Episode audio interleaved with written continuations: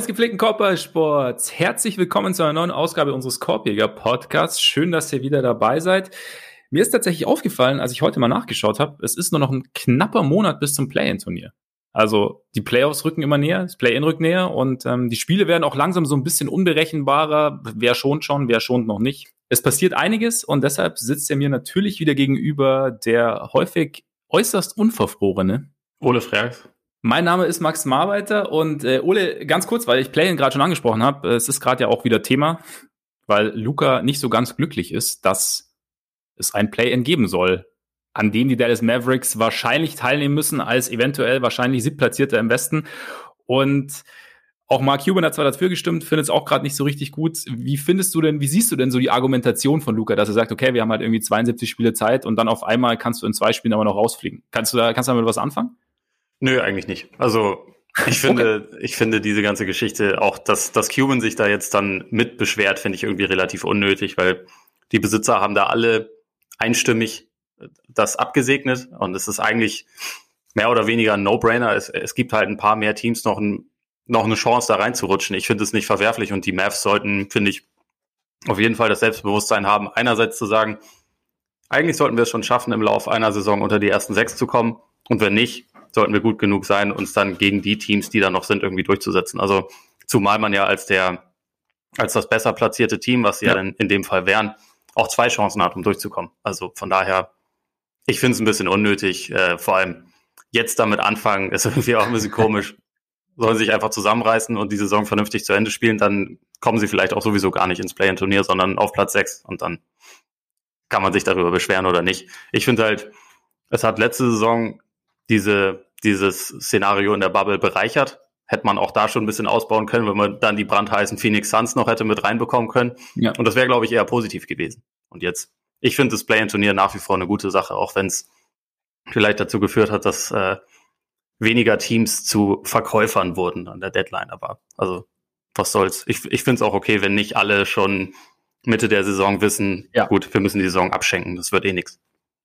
Das ist, glaube ich, echt so ein Ding, ne? Also du hast halt einfach mehr, mehr Teams mit Hoffnung, da irgendwie noch, noch in die Postseason mit reinzurutschen und da halt dann irgendwie noch ein bisschen ja, Erfolge zu feiern quasi. Und am Ende ist es wahrscheinlich tatsächlich so ein bisschen so, solange es sich halt nicht als in Anführungszeichen besseres Team irgendwie betrifft, bist du vielleicht eher dafür. Ich kann es natürlich schon irgendwie, ich kann, glaube ich, Lukas Sicht schon so halbwegs verstehen, dass du halt sagst, okay, also wie gesagt, deine Argumentation kann ich nachvollziehen, aber dass du halt jetzt quasi aus rein subjektiver Sicht sagst, okay, wir haben jetzt 72 Spiele das gemacht, klar hätte es besser laufen können, klar sehen wir uns jetzt vielleicht, sagen wir, vor den Pelicans oder Kings oder Warriors oder wer auch immer da reinrutscht. Aber grundsätzlich haben wir jetzt halt nicht so wahnsinnig Bock. Ich meine, dass du eben diesen als besser platziertes Team schon diesen Vorteil hast, dass du eben nur ein Spiel gewinnen musst, ist natürlich auch schon so quasi eine Belohnung für die 72 Spiele. Dass Cuban irgendwie sagt, da jetzt irgendwie Lukas zur Seite springt, ist wahrscheinlich auch einfach das klassische Ding, so wie der Coach, wie jeder Coach seinen besten Verteidiger als Defensive Player of the Year sieht, ist es wahrscheinlich einfach auch so ein bisschen so, okay, ich, ich springe halt meinem, meinem Star irgendwie zur Seite und ja. sag halt, ähm, ja, ich habe dafür gestimmt, aber jetzt irgendwie ja, habe hab ich meine Meinung geändert, wie auch immer.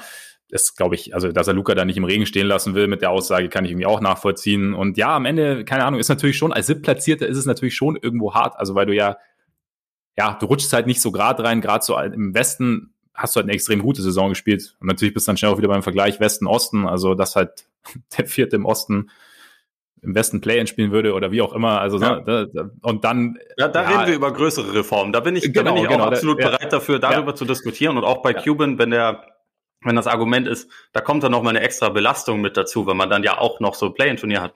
Da gehe ich mit, aber dann hätte ich halt eher gesagt, dann macht nicht 72 Regular Season Spiele, sondern 50.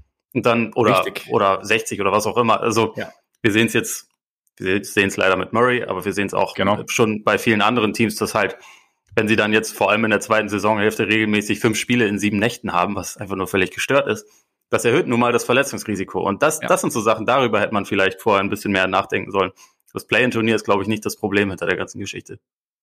Denke ich auch nicht. Also ich meine, der Zeitplan, wie gesagt, ich habe mir vorhin mal angeschaut, der ist relativ eng gestrickt, also halt Ende Regular Season, Play-in, Playoffs. Also da ist schon natürlich wieder, da haben sie sich auch so wenig Zeit wie möglich gelassen und ich glaube halt da im Großen und Ganzen, wenn man da das, äh, sich das Big Picture sozusagen anschaut, da kann man, hätte man vielleicht eher ansetzen können, hätte man sich auch denken können. Also wir werden auch noch über, über Murray natürlich sprechen später. oder gleich wahrscheinlich sogar eher. Und dass das, äh, dass das zumindest das Risiko erhöht, dass da irgendwie sowas passiert nach der, bei dieser Belastung. Ja, und sonst, ich glaube, wie gesagt, aus subjektiver Sicht ist es irgendwie nachvollziehbar. Einfach, wenn man halt, weil man selber davon betroffen ist und sich dann halt irgendwie natürlich eher denkt, okay, irgendwie laufe ich jetzt halt Gefahr, was zu verlieren.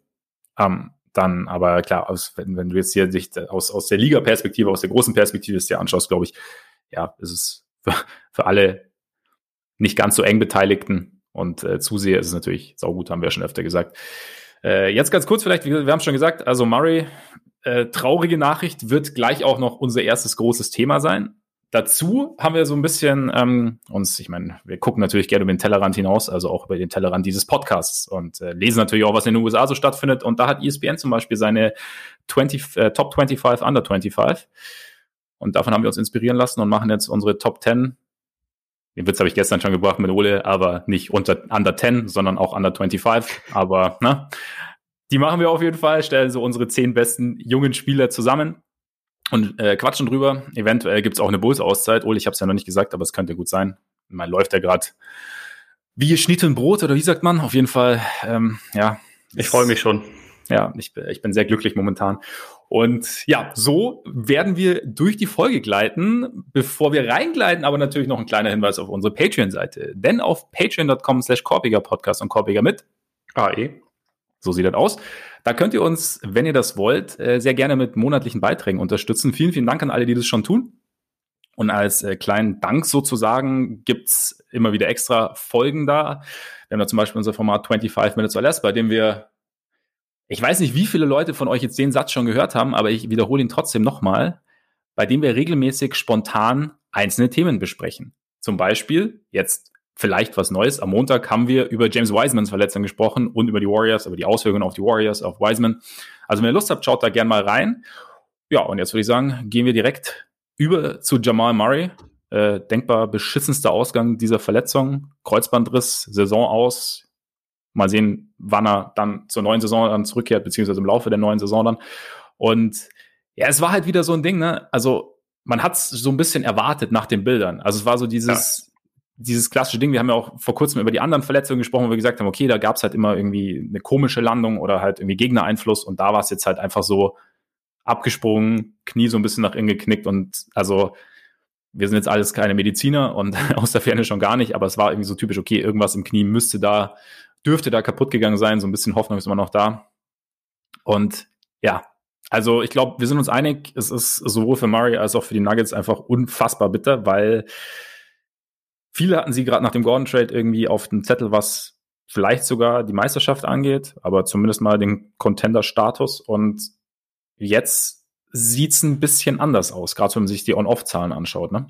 Ja, absolut. Ich meine, wir haben ja gerade erst vor kurzem die, die, den Westen sortiert und beide sind ja. so zu dem Schluss gekommen, dass sie womöglich die besten Karten hätten in der Serie gegen die Lakers zu gewinnen und der, der Part ist jetzt halt einfach nicht mehr, nicht mehr gegeben. Ähm, Natürlich haben sie nach wie vor ein gutes, tiefes Team, aber so ähm, das, was halt dieses Spezielle gerade in der Offensive im Zentrum war, war halt dieses Two-Man-Game und jetzt ist, ja. fehlt davon einer. Und du hast halt immer noch, immer noch gute Spieler. Sie haben ja auch gute Guards, die, die da jetzt äh, mehr Anteile übernehmen können. Also Campazzo ist auch jemand, der sich klug bewegt. Monty Morris ist, ist ein sehr guter äh, Backup-Guard, aber diese diese Self-Creation auf dem Flügel, die hat halt einfach keiner sonst. Auch ein Porter, ja. der ja ein sehr guter Offensivspieler ist, der kreiert sich halt nicht unbedingt selber die Würfe, sondern der wird gefunden und dann äh, versenkt er sie. Und da fehlt jetzt halt einfach ein ganz entscheidendes Element. Und das ist halt doppelt bitter, weil sie gerade erst durch diesen Gordon-Trade sich ja quasi neu positioniert haben und dann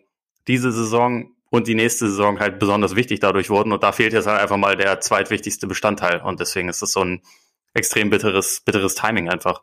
Ja, gerade auch, weil Mario wurde ja auch öfter thematisiert schon in letzter Zeit, hat auch so ein bisschen seine Konstanz gefunden zu haben schien. Also so das, was er, was er in der Bubble gebracht hat, was dann Anfang der Saison nicht so da war, wo er vielleicht auch einfach ein bisschen Anlauf gebraucht hat.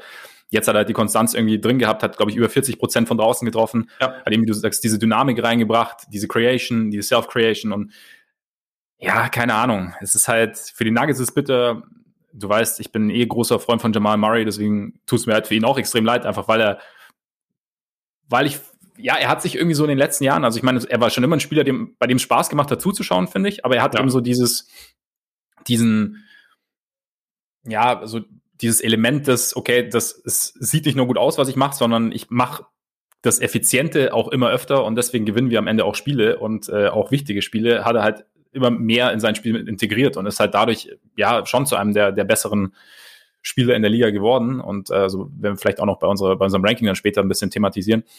Und ja, von daher irgendwie so für seine eigene Entwicklung, für die Entwicklung der Nuggets, ist es halt, ja, scheiße. Und dann sind wir natürlich, ich meine, du hast schon gesagt, dann sind wir halt auch wieder beim Spielplan, weil das halt genau so eine Verletzung ist, die halt, ja, durchaus eher so Überlastung ist, wenn dein Knie halt oder dein Kreuzband halt einfach bei einer Bewegung, die du halt schon zigtausend Mal wahrscheinlich gemacht hast, dann einfach halt irgendwann nachgibt. Und ich meine, ja. das Bittere war ja, Murray hat, glaube ich, die Spiele davor mit äh, wegen Problemen im anderen Knie ausgesetzt. Dann bist du natürlich wieder bei der Sache, okay, was ist dann irgendwie Überkompensation? Also, dass halt ja das unbe unbewusstes eine etwas scheinbar etwas ledierte Knie irgendwie eher schont und dann das andere ein bisschen mehr belastet und es dann halt irgendwie nachlässt. Aber ja, es ist halt, ja, irgendwie muss man sich nicht wundern. Also wenn, also, ne, wenn man, wie gesagt, ich war auch auf der Seite, okay, zum Beispiel bei LeBron, das ist eine Verletzung, die kann dir auch am ersten Spieltag theoretisch passieren. Aber trotzdem Klar. ist es halt, das heißt ja nicht, dass, dass der Spielplan so, wie er jetzt gestaltet ist, keine Auswirkungen hat. Und gerade solche Verletzungen, es ist halt, du riskierst es halt einfach im Endeffekt. Also, ne?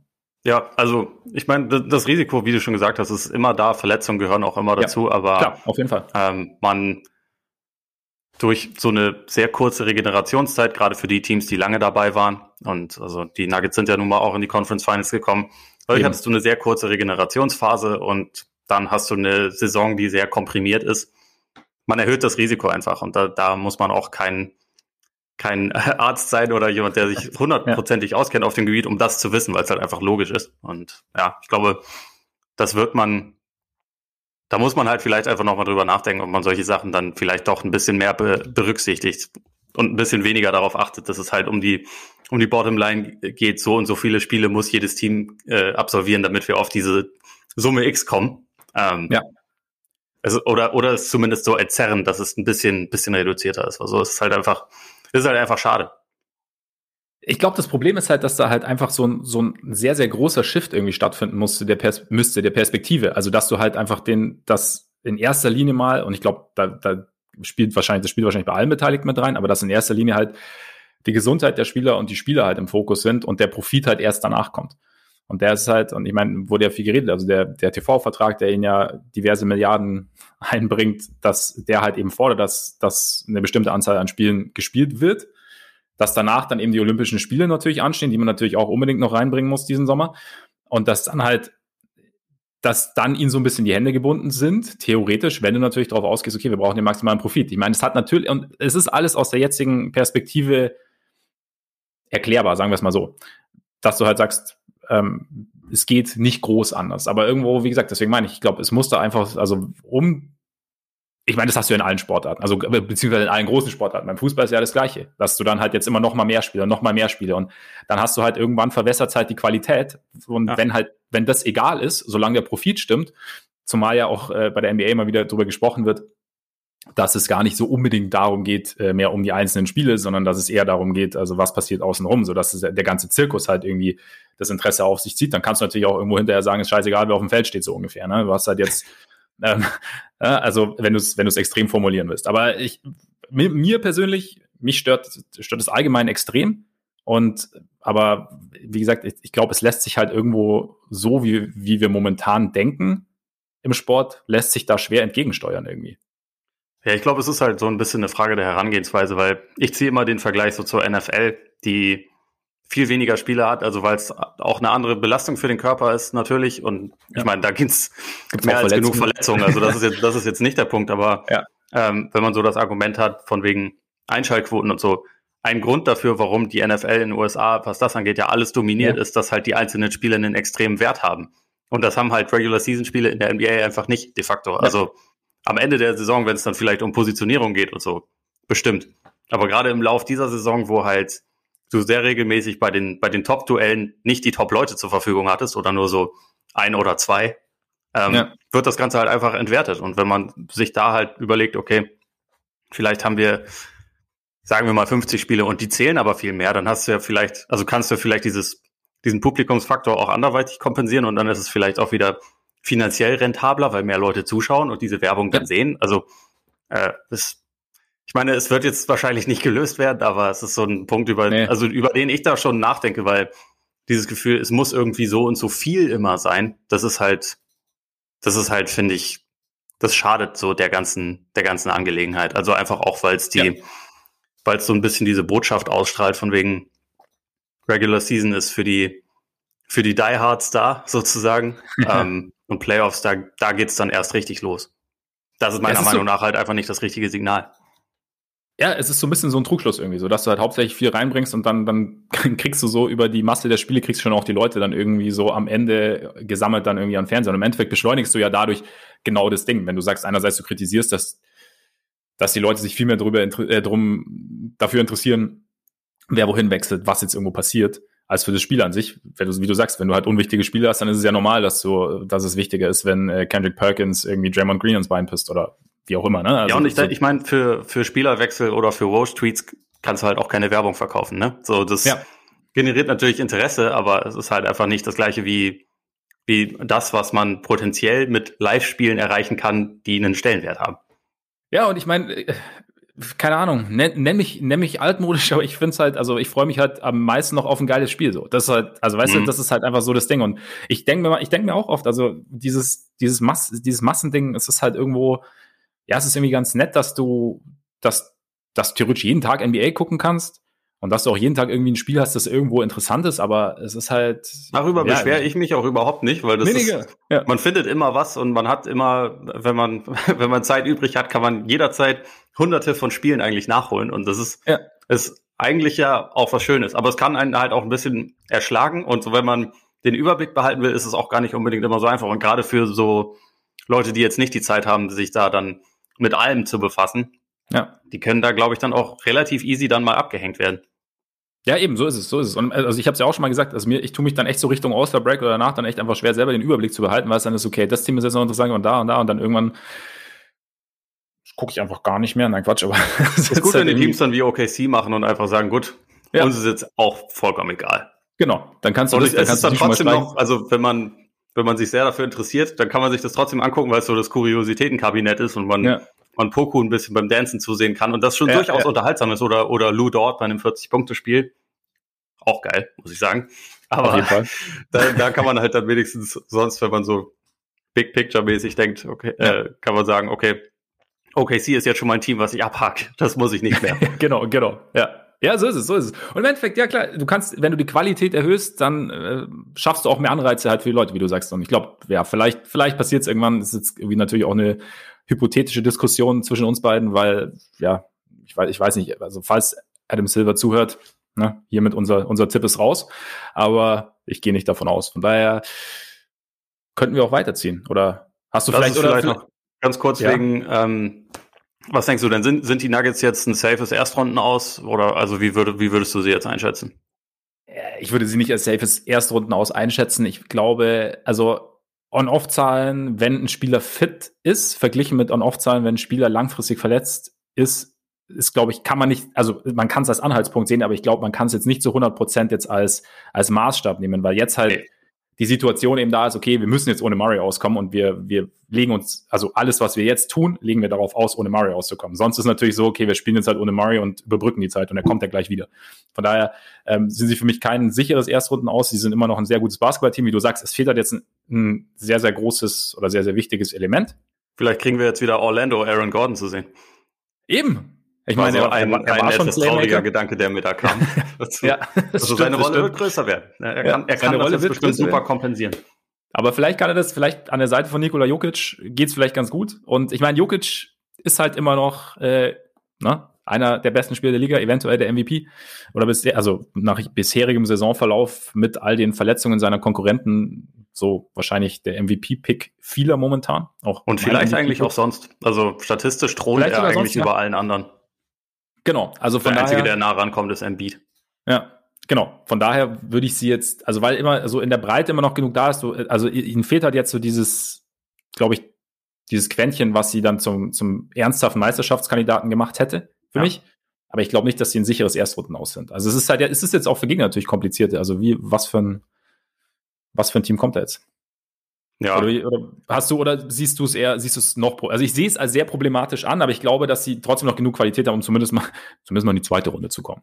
Ja, ich glaube, das ist, das hängt halt jetzt rein vom, ähm, vom Seeding ab. Ich meine, Stand jetzt wären es die Lakers, ja, aber auch da, da war es ja selbst mit Murray so, dass man sagen musste, da wären sie jetzt nicht Favorit in der Serie ja. gewesen, wenn es dazu gekommen wäre. Das wird jetzt äh, auf jeden Fall weiterhin so sein. Wenn es gegen Portland geht oder so, dann würde ich jetzt nicht sagen, dass sie da chancenlos sind, aber die Chancen auf einen tiefen Playoff-Run sind meiner Meinung nach nicht mehr gegeben, auch wenn ich sie mhm. für ein sehr, sehr resilientes Team halte. Also ich meine, das haben sie ja letztes Jahr auch mehr als genug bewiesen. Da war natürlich Murray ein sehr wichtiger Faktor dazu, der gegen Utah in einer Serie zwei 50-Punkte-Spiele raushaut und Game 7 gegen die Clippers 40 Punkte raushaut und so. Also der war da schon ganz wichtig für, aber ja. es ist nach wie vor ein gutes Team. Ich glaube einfach nur, dass halt das dieser, auch, ja. dieser extra Faktor und der vor allem in den Playoffs extrem wichtige Faktor, so Perimeter Creation, da, das, da fehlt jetzt einfach ein ganz entscheidendes Element und das werden ja. sie so kurzfristig einfach nicht kompensieren können in, in einer Art und Weise, dass man sie dann trotzdem als, als Finals-Kandidaten zählen könnte. Genau. Ja, so, Aber so ich glaube, Jokic wird jetzt wenigstens safe MVP und das ist wenigstens ein Silver Lining, was wir, was wir da ja. äh, im Auge haben können. Ein kleines auf jeden Fall, das stimmt, das stimmt. Gut, damit Top 10? Top 10. Top 10. Und äh, diesmal übrigens, äh, kleine Neuigkeit, wir haben uns vorher abgesprochen. Also es kommt jetzt nicht die, die klassische Frage, wo wir anfangen. Wir wissen, wo wir anfangen. Wir fangen aber vorne an, wie beim Draft, weil wir uns überlegt haben, äh, wahrscheinlich sind so die ersten Plätze könnten weniger kontrovers sein als die letzten der Top 10. Und Ole, an 1. Übrigens ganz kurz noch ein kleiner Disclaimer. Ähm, bei mir ist weder Patrick Williams dabei noch Lauri. Also von daher nur, nur dass ihr Bescheid Wow. Wisst. Und Kobe? Ja. Kobe knapp rausgerutscht. Den hast, den hast du schon vergessen, ne? Das ist, so, nein. Das ist, äh, also, nein. So, was interessiert mich die, die, ja. die Zeitung von gestern nach dem Motto. Nein. Finde ich schon ein bisschen, ein bisschen schade, wie du mit deinen Top-Talenten umgehst. Aber ich gebe es zu, ich habe Peyton Pritchard auch nicht dabei. Siehst du? Siehst du? So, so ist es nämlich. Wer, ja. wer im Glashaus sitzt. Ja. So, also ne? ich, ich nehme an, dass wir, also soll ich anfangen oder oder wie? Fang gerne an, ja. Und hast du bei deinem Ranking ähm, nur Potenzial ge geguckt oder wie gut sind sie jetzt oder also was hast du am stärksten gewichtet? Das sollten wir. Na, wir haben uns natürlich nicht komplett abgesprochen. Nein, natürlich.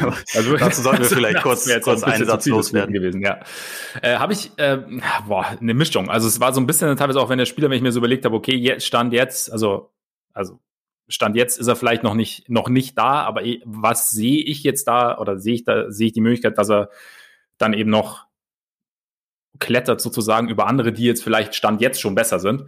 Also, also Potenzial war auf jeden Fall, war auf jeden Fall schon ein Faktor. Ich meine, beim Paar ist es halt so, da ist, die sind halt jetzt schon extrem gut und selbst wenn jemand mit Potenzial dahinter steht, kommt er vielleicht nicht an den Status heran. So. Ja. Und Na gut. Weiß nicht, bei dir? Ja, so ähnlich. Also ich, ich habe es dann auch so ein bisschen geschaut. Also ich habe sie für mich so ganz grob in Tiers eingeteilt, wobei ich da, dabei dann auch an einem Punkt angekommen bin, wo ich festgestellt habe, dass es gibt aktuell zu viele gute junge Spieler unter 25, als dass man damit mhm. ganz vielen Tiers arbeiten könnte. Also letztendlich habe ich das MVP-Tier und das, ähm, das zweiter Star eines Top-Teams-Tier, so okay. ungefähr. Ähm, ja, ja. Grob. Und dann, dann sind wir eigentlich schon bei mehr als zehn Namen. Also ich ja. habe mich hinten raus auch mega schwer getan, deswegen ist es, ist ist es jetzt nicht, sind es nicht ganz viele kleine, äh, feine Tiers, aber fangen wir mit dem MVP-Tier an. Ich nehme an, dass wir an eins und zwei wahrscheinlich die gleichen Namen haben werden. Bei mir ist es Würde ich auch eins, Luka Doncic, jetzt schon Top 5 Wisch, vielleicht eher Top 7, um bei ja. Anthony Davis zu bleiben. Top 7 warst äh, du, ne? Ja, genau. Ja, ja. so ungefähr. So, vielleicht ist das ein bisschen fairer, aber ich meine, er war letztes Jahr in seinem zweiten NBA-Jahr schon im All-NBA First Team. Er hat, glaube ich, ganz gute Karten, das auch wieder jetzt äh, zu schaffen. Und es war trotzdem für mich nicht so ein krasser No-Brainer, wie ich vorher gedacht hätte. Okay. Weil je mehr ich mir Zion anschaue und je, äh, je mehr ich irgendwie darauf ähm, so ein bisschen achte, wie Teams einfach keine Antwort auf ihn haben, ähm, desto mehr frage ich mich halt, ob er, obwohl er Stand jetzt natürlich nicht ansatzweise so komplett ist wie Doncic, ob er vielleicht sogar noch ein ganz kleines bisschen höheres Ceiling hat am Ende. Aber, mhm. aber vielleicht auch nicht. Also ich bin jetzt trotzdem bei Luca gelandet, weil ich glaube, ja. da ist halt einfach er ist jetzt schon an einem Punkt, wo es nicht viel gibt und er ist ja auch noch mega jung und hat auch immer noch Sachen, an denen er arbeiten kann und so. Aber ja, wie, gesagt, ich fand, ich fand Zion hat, hat nochmal so eine andere Komponente reingebracht, die mich da so ein bisschen mehr zum Nachdenken gebracht hat. Ja, äh, kann ich nachvollziehen. Ich habe es auch genau so, also Luca Sion. Und ich finde halt, was ich bei Luca äh, oder was, was mich dann am Ende so ein bisschen noch klarer vielleicht Richtung Luca denken lässt, ist, dass Sion äh, zwar natürlich dieses dieses Komische an seinem Spiel hat, worauf es einfach, wie du sagst, schwer eine Antwort gibt, dass er halt, dass er einfach wahnsinnig schwer zu stoppen ist, dann halt noch eben diese, diese Kombination aus Masse und dann mittlerweile wirklich Playmaking-Fähigkeiten und so. Und aber trotzdem ist halt, du hast halt nicht den, den Punkt, wo er irgendwo bei einem blinden Fleck von Luca extrem viel besser ist als Luca. Und deshalb sehe ich, ich sehe Luca im Playmaking vorne und ich glaube, Lukas Basketball-IQ ist halt einfach noch so, ist halt noch mal so eine, eine andere Stufe sozusagen. Auch wie ja. er sich jetzt während der Saison ähm, sein, sein Dreier irgendwie komplett repariert hat. Ich meine, jetzt gibt's Videos zu seinem Stepback-Dreier, der äh, nicht zu verteidigen ist. Das sind so, also ich glaube halt, dass da einfach so dieses Gefühl fürs Spiel bei Luca noch mal krasser ist. Zion hat halt diese physische Komponente, wobei eben Luca ja auch schon auch, sagen wir mal so, so Richtung Brummer tendiert zumindest. Absolut. Nach, also, also er ist auf, auf, dem Weg zum Korb auf eine ganz andere Art und Weise, ist er aber auch einfach nicht zu verteidigen, weil ja. er auch kräftiger ist als jeder seiner Gegenspieler. Genau. Nur genau. auf eine sehr, sehr, sehr andere Art, weil die Leute ja, prallen genau, nicht von ja. ihm ab, aber also wie, nicht so wie bei Zion, aber es, ja. auf seine Art und Weise ist er ja trotzdem auch nicht zu verteidigen. Er schiebt mehr, als dass genau. er prallen lässt. So, ja, genau. Also von daher, da ist, da sehe ich jetzt nicht so den, den ganz großen, oder da sehe ich jetzt weniger Punkte, an denen Sion jetzt wirklich vorbeiziehen könnte und bei ein paar sicher Luca klar vorne. Deswegen ist aber für mich klarer, aber Sion finde ich schon auch krass zuzuschauen. Also gerade so eben haben wir auch schon ein paar Mal thematisiert so in den letzten Wochen, seitdem er halt mehr Playmaking übernimmt und den Ball halt einfach weiter hinten bekommt. Also es ist schon die Art und Weise, wie er in die Zone kommt, wie er da manövriert, wie es eigentlich, wie er teilweise um Leute rumkommt, ähm, zwischen Double Teams durchgeht oder halt einfach, wie du sagst, die Leute abprallen lässt, ist schon brutal. Also und das ist halt, und das im zweiten Jahr und ja, und er kombiniert das halt mit so einem krassen Touch auch und ja, auf genau. sehr guten Passing-Fähigkeiten. Er kann ja. auf eine, also zunehmend besser dribbeln und so. Und ist halt, ich finde, was, was zwischen den beiden noch ein relativ interessanter Kontrast ist, halt, dass Doncic mit 14, 15 eigentlich angefangen hat, professionell Basketball zu spielen und Zion halt dieses Highschool-Phänomen war, wo man aber jetzt nicht unbedingt von den total organisierten Umständen wahrscheinlich immer sprechen kann. Also gerade ja. der AAU äh, Basketball ist da, steht da ja relativ häufig in der Kritik und er war dann diese kurze Zeit in Duke, wo es aber auch eine verkürzte Saison war aufgrund einer Verletzung, hat als Rookie insgesamt nicht so viel gespielt und er hat einfach insgesamt erst viel, viel weniger Basketball in den Knochen mhm. quasi, also ähm, High-Level Basketball in den Knochen als Doncic und da frage ich mich halt, inwieweit das in den nächsten Jahren bei ihm vielleicht noch mehr freisetzen mhm. kann, was man bisher noch nicht so sehen konnte. Also gerade defensiv ist da natürlich noch sehr viel vonnöten. Ich finde, da hat Doncic in dieser Saison den den Schritt gemacht zu jemandem, der, der brauchbar ist und teilweise ja. sogar gut. Das war halt über die ersten Jahre nicht der Fall, aber den Schritt hat er jetzt gemacht und Zion hat es noch vor sich. Aber mhm. die physische Komponente ist, glaube ich, also die sollte es ihm ermöglichen, dass er da halt auch noch Schritte machen kann. Und als Scorer, also beziehungsweise als Offensiv, offensive Wucht ist er halt auch so ein Spieler, bei dem ich denk, denke, wenn das ideal verläuft, kann der auch zwei, dreimal MVP werden. Und das ist, ja. ist natürlich auch erstmal sehr viel. Und also wer weiß, ob er da hinkommt, muss man ja auch schauen, ob der, ob der Körper dem allen, äh, allem standhält, aber, äh, standhält. Aber ich glaube, dieses Ceiling ist bei ihm einfach auch extrem hoch, auch dadurch, dass man halt einfach wirklich bei ihm noch viel weniger beurteilen kann, wo die Reise hingeht, glaube ich. Mhm. Das, das ist so der, der, sagen wir mal, der Mystery-Faktor ist im Vergleich zu Doncic ein bisschen höher bei ihm. Ja, das stimmt. Bei Doncic weiß man, weiß, äh, weiß man schon ein bisschen mehr, äh, was man, was man hat und was man eventuell auch bekommt. Und bei Zion, wie gesagt, also man hat ihm ja die Playmaking-Fähigkeiten zum Beispiel nachgesagt, aber dass es dann halt gleich so gut funktioniert und er scheint auch irgendwie so, sozusagen on the fly relativ schnell und relativ gut sich Dinge anzueignen zu können. Also von daher ist schon spezieller Typ auf jeden Fall. Ja. Es ist irgendwie ein originaler Prototyp, ne, weil er halt mhm. so diese am Korb Shaq-ähnliche Dominanz hat und gleichzeitig aber sich seine Offense auch selbst initiieren kann, was ja. halt so ein klassischer Brettdominator sonst nicht konnte. So, das, das sind halt ja. irgendwie sehr, das ist eine sehr neue Version von einem NBA-Spieler, die man halt auch nicht äh, äh, kopieren kann, weil niemand sonst irgendwie 145 Kilo wiegt und gleichzeitig aber schneller, äh, schneller ist und höher springen kann als jeder seiner Gegner. Also, ich weiß nicht, ob du das Spiel gegen die Sixers neulich gesehen hast, wo er einfach schneller ja. war als Ben Simmons, der so der schnellste Spieler der NBA angeblich ist und ja. von dem einfach auch nicht zu halten war. Also fand, fand ich schon sehr, sehr spannend. Aber da wir jetzt hier sowieso einig sind und da ich jetzt so ein kleines bisschen aus Versehen natürlich die ersten beiden einfach geklaut habe, wer steht denn bei dir an drei, so wenn wir draften? Da wirst du dich jetzt freuen, eventuell. Eventuell. Dann haben wir da den gleichen stehen. Den gleichen stehen. Also quasi äh, zwar, zwar kein All-Star, aber einer der, der, dritt, der drittbeste unter 25 für mich, äh, Jason Tatum. Würdest, würdest du ihn da ganz knapp, auch was, was das Potenzial angeht, vor Chris Middleton sehen oder, oder eher noch nicht? Ah, sagen wir, ein junger Chris Middleton, den hätte ich da schon vorne, natürlich. Ja. Also, aber. ja, klar. Aber Chris Middleton ist halt schon, schon eine Ecke älter, weißt du, deswegen, aber.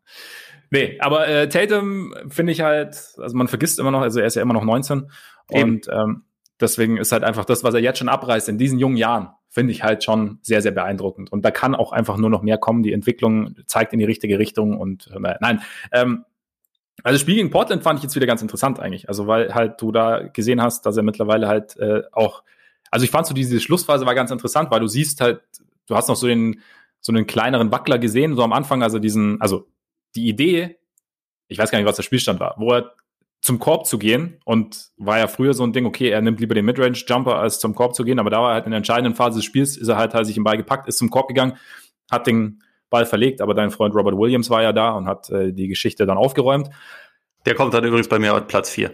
Also ja, klar, habe ich mir gedacht. Hab ich mir gedacht. Ähm, und danach dann aber, also eigentlich gute Aktion, ein bisschen schief gelaufen, danach komplett auf den Dreier vergeben und dann hat er aber halt ähm, immer wieder den Ball gefordert, zwei, zwei Fouls gezogen, dann zwei von zwei, Frei, äh, zwei von zwei Freiwürfen getroffen und dann eben diesen Stepback-Dreier, der am Ende des Spiels dann irgendwo entschieden hat. Und irgendwo, ja, Tatum ist halt einfach, glaube ich, ein Spieler, der, dessen Scoring irgendwann halt oder immer, immer schwerer zu verteidigen wird, der halt Spiele auch immer mehr, mehr, mehr und mehr übernehmen kann. Dazu halt eben diese, diese Physis mitbringt, also die halt es der Defense, glaube ich, noch schwerer macht, ihn dann irgendwie richtig zu stoppen.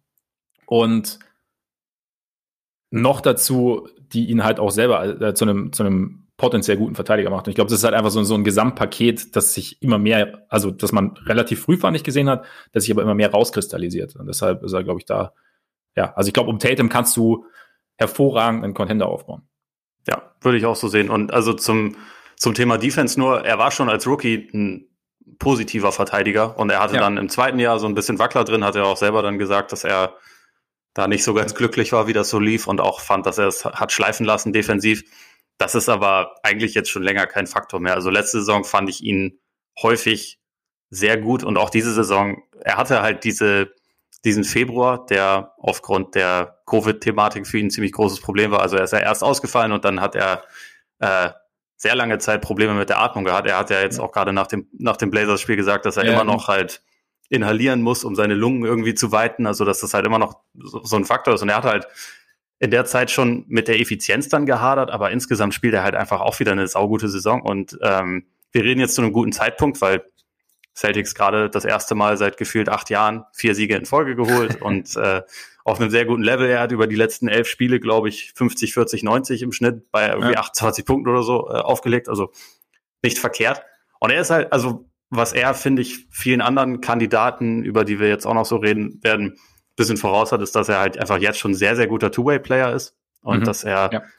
nicht nur Offense ist, dass er primär ein Scorer ist, aber immer mehr halt auch diese, diese Playmaking-Komponente mit reinbekommt. Und wie du schon gesagt hast, also mit dem Blazers-Spiel, ich finde auch sein, sein Decision, äh, Decision am Ende von Spielen ja. wird einfach immer besser. Genau. Und ja. das hast du jetzt auch äh, gegen die Wolves gesehen bei seinem 53-Punkte-Spiel. Das hast du gegen die Nuggets gesehen, als sie am Ende des Spiels das Ganze auf eine sehr kuriose Art umgedreht haben, dieses Spiel gegen, gegen Denver. Ähm, und auch jetzt wieder. Und es, es wird halt immer besser. Und das ist halt, also in Wirklichkeit ist er jetzt 23, aber im Herzen wird er immer 19 bleiben und äh, ent entwickelt sich einfach sehr gut. Und das ist halt, finde ich, auch für mich so ein ein Spieler, bei dem es eigentlich ganz klar ist, dass er halt auf jeden Fall ein Franchise-Player sein kann, potenziell ein MVP. Deswegen habe ich ihn jetzt in dem, in dem Tier auch noch gerade so mit drin, auch wenn ich denke, bei ihm ist die Prozentzahl, dass er einen gewinnen wird, wahrscheinlich ein bisschen geringer als bei Doncic und ja. Zion, bei denen ich irgendwie schon ja fast davon ausgehe, dass es irgendwann passieren wird. Aber auch auf jeden Fall einer der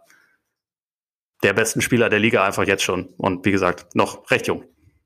Ja, also die anderen beiden stehen für mich auch noch mal ein Stück drüber einfach, weil ich, also weil das sind halt so diese diese ganz besonderen Spieler und und und Tatum ist für mich dann so dieses weil wir es ja so gerne nehmen, dieses Tier drunter sozusagen, halt einfach extrem gut und kann halt in einer, in einer perfekten Saison da oben quasi kurzfristig reinstoßen. Bei den anderen ist es für mich dann eher so auf, auf Sicht so die Benchmarks sozusagen oder halt so der, die Default-Einstellung. Aber ich, ich sehe ihn auch, also wie gesagt, also als, also diese Two-Way-Fähigkeiten, Decision-Making und äh, da, da funktioniert einfach sehr, sehr viel schon. Und äh, genau, und ich glaube auch, dass da halt, dass es auch trotz der Leistungsdichte unter 25 weniger gibt oder keinen gibt, der da noch so genau so rankommt. Ich glaube auch, dass das Thema ähm, Freiwürfe langsam ein bisschen besser wird, weil er es halt mit der Zeit echt mehr forciert. Also er zieht jetzt einfach mhm. häufiger zum Korb als noch am Anfang der Saison und vor allem in seinen ersten Jahren. Und er muss sich, glaube ich, diese Lobby immer noch so ein bisschen verdienen. Aber wenn das erstmal passiert ist, dann wird er halt auch noch ein paar mehr leichte Punkte bekommen und so. Und dann, dann wird auch dieser, dieser kleine Makel in seinem Spiel, glaube ich, halt einfach sich mit der Zeit auflösen. Ja, und dann kommst du eben irgendwann auch so an den Punkt, also wie verteidigst du ihn? Also wenn er ja. sowohl von draußen abschließen kann, als auch zum Korb gehen kann, Freiwürfe ziehen kann, Freiwürfe treffen kann, weil dann ist es halt, dann hat sein Offensivspiel quasi alle Dimensionen, die du so brauchst und ähm, vor allem halt in einer, in einer sehr, sehr guten Qualität und dann, ja, dann hast du deinen Superstar, der offensiv, der noch dazu verteidigen kann und damit halt eigentlich so einen Spieler, den du auf dem Flügel gern haben würdest, gerne hättest. Ja. Haben wir es damit? Mit damit haben wir es. Dann könnten, haben wir es abgehakt. Meine Güte. War, auch, war hart für mich. Jetzt war hart. Du hast angefangen. Ja, das stimmt, das stimmt. Dann würde ich sagen, gibt es jetzt eine kleine Neuerung. Und zwar legen wir eine kleine Pause ein. Und nach der geht's jetzt weiter. Freunde, ihr wisst, wie gern wir uns verquatschen. Unsere 25 Minutes or Less sehen wir beispielsweise eher so als Orientierungspunkt, der eigentlich nur dazu da ist, dass wir ihn überschreiten. Oder anders formuliert, in Sachen Zeitmanagement gibt es definitiv bessere Ansprechpartner als uns, zum Beispiel Blinkist. Der Sponsor unserer heutigen Folge ist eine App, die die Ideen der wichtigsten Sachbücher komprimiert und in prägnanter Form auf das Smartphone bringt. So können dicke Wälzer in nur etwa 15 Minuten gelesen und, was noch ein bisschen wichtiger ist, auch verstanden werden. Wenn ihr eure Infos lieber unterwegs bekommt, gibt es das Ganze natürlich auch als Audiotitel zu hören. Ich höre Blinkist zum Beispiel beim Kochen oder auf dem Weg zum Einkaufen. Ihr wisst, wie gerne wir Effizienz mögen und Blinkist ist definitiv effizienter als wir. Allerdings, ich habe mir heute Morgen beim Kaffee The Value of Everything von Mariano Mazzucato beibringen lassen. Und äh, insgesamt gibt es schon über 4000 Sachbücher aus über 25 Kategorien und jeden Monat kommen so etwa 40 neue hinzu. Interessierte für Psychologie, für Wirtschaft, Produktivität, Wissenschaft. Blinkist deckt alles ab und gibt auf Deutsch und Englisch Tipps, Tricks und Lifehacks für den Alltag und Beruf. Ihr bekommt die Bücher der Obamas oder Questlows Anleitung zur Auslegung der eigenen Kreativität. Klingt interessant. Dann gibt es aktuell eine Aktion für euch auf blinkist.de slash Korbjäger Podcast, Korbjäger mit AE. Richtig. Bekommt ihr 25% Rabatt auf das Jahresabo Blinkist Premium. Vorher könnt ihr das Ganze natürlich auch sieben Tage komplett kostenlos testen. Der Name Blinkist, B-L-I-N-K-I-S-T, die URL blinkist.de slash Korpiger Podcast. Vielen Dank an dieser Stelle an Blinkist und jetzt weiter im Text. So, da sind wir wieder. Die ersten drei unserer Top 10 unter 25 haben wir schon abgehakt und jetzt kommen wir damit ganz klar zur Nummer 4. Und nachdem ich mit Nummer 3 angefangen habe, fängt Ole jetzt mit Nummer 4 an. Beschließe ich jetzt mal so. Klingt fair. Ich bin Schon, mal sehr oder? gespannt, ob wir da übereinstimmen, weil da wird es für mich schon langsam ein bisschen, bisschen mhm. fahrig. Also ich war ja. mir zwar bei der Top 5 schon einigermaßen sicher, aber bei 4 und 5 mit Reihenfolge ist ein bisschen interessant. Ja. Bam Adebayo. Oh. Oder wie, wie Kendrick Perkins sagen würde, Bam Adebayo. ja, ich du bist großer Fan. Großer Bam-Fan sozusagen. Ja. ja. Ich bin auch Bam-Fan. Ich habe ihn allerdings noch nicht an Top 4, in den Top 5. Ich habe ihn nicht in den Top 5. Was wiederum bedeutet, dass ich ihn an 6 habe. Okay. Äh, ich habe tatsächlich, ich habe ähm, äh, Lamello da schon. Oha. Oha. Da, da, da sind ich, wir beim Potenzialding, ne? Ja, ja, den, den habe ich weiter hinten. Ja, Aber dann, ja. dann, dann will ich mal kurz meinen mein Case ja. nur für, für Bam machen und dann schauen wir mal weiter. Ähm, ich finde, er ist halt jetzt schon in den meisten Spielen, die er auf dem Court steht, der beste Verteidiger auf dem Court. Ja. Ähm, also, und es gibt nicht wirklich viele Leute oder sagen wir mal Spielertypen, die ihm wirklich Probleme bereiten. Er kann im 1 gegen 1 sehr, sehr viel abdecken. Er kann auf Guard switchen. Er hat eigentlich, also auch gegen etwas längere Spieler ist er durchaus fähig, auch wenn es da noch ähm, vielleicht ein, zwei Kandidaten gibt, die ein bisschen schwierig sind. Also mein Embiid zum Beispiel, den kann aber aktuell niemand so richtig effektiv verteidigen. Und ich würde sagen, Bam ist da schon noch jemand, der also wir reden ja gerade bei Ben Simmons zum Beispiel immer auch über dieses Thema defensive Vielseitigkeit und ich finde, die hat Bam auch und die hat er vielleicht sogar noch ein bisschen mehr, weil er, glaube ich, von Spiel, äh, Spiel zu Spiel mehr Impact hat defensiv als jemand wie mhm. Simmons. Und er ist offensiv gerade erst ansatzweise dabei, sein Potenzial abzurufen und ist trotzdem halt schon total effizient. Also er hat den, den Wurf langsam im Repertoire, ähm, kann aus der Mitteldistanz schon ganz gut werfen, macht es aber noch relativ wenig, weil es auch, glaube ich, in, in diesem System der Heat noch nicht unbedingt so nötig ist. Und er kann ich glaube, dass er in, in zwei, drei Jahren auch ziemlich sicher relativ regelmäßig Dreier nehmen wird und dass er auch dafür die Anlagen hat. Er ist am Korb schwer zu verteidigen, ist ein sehr guter Passer.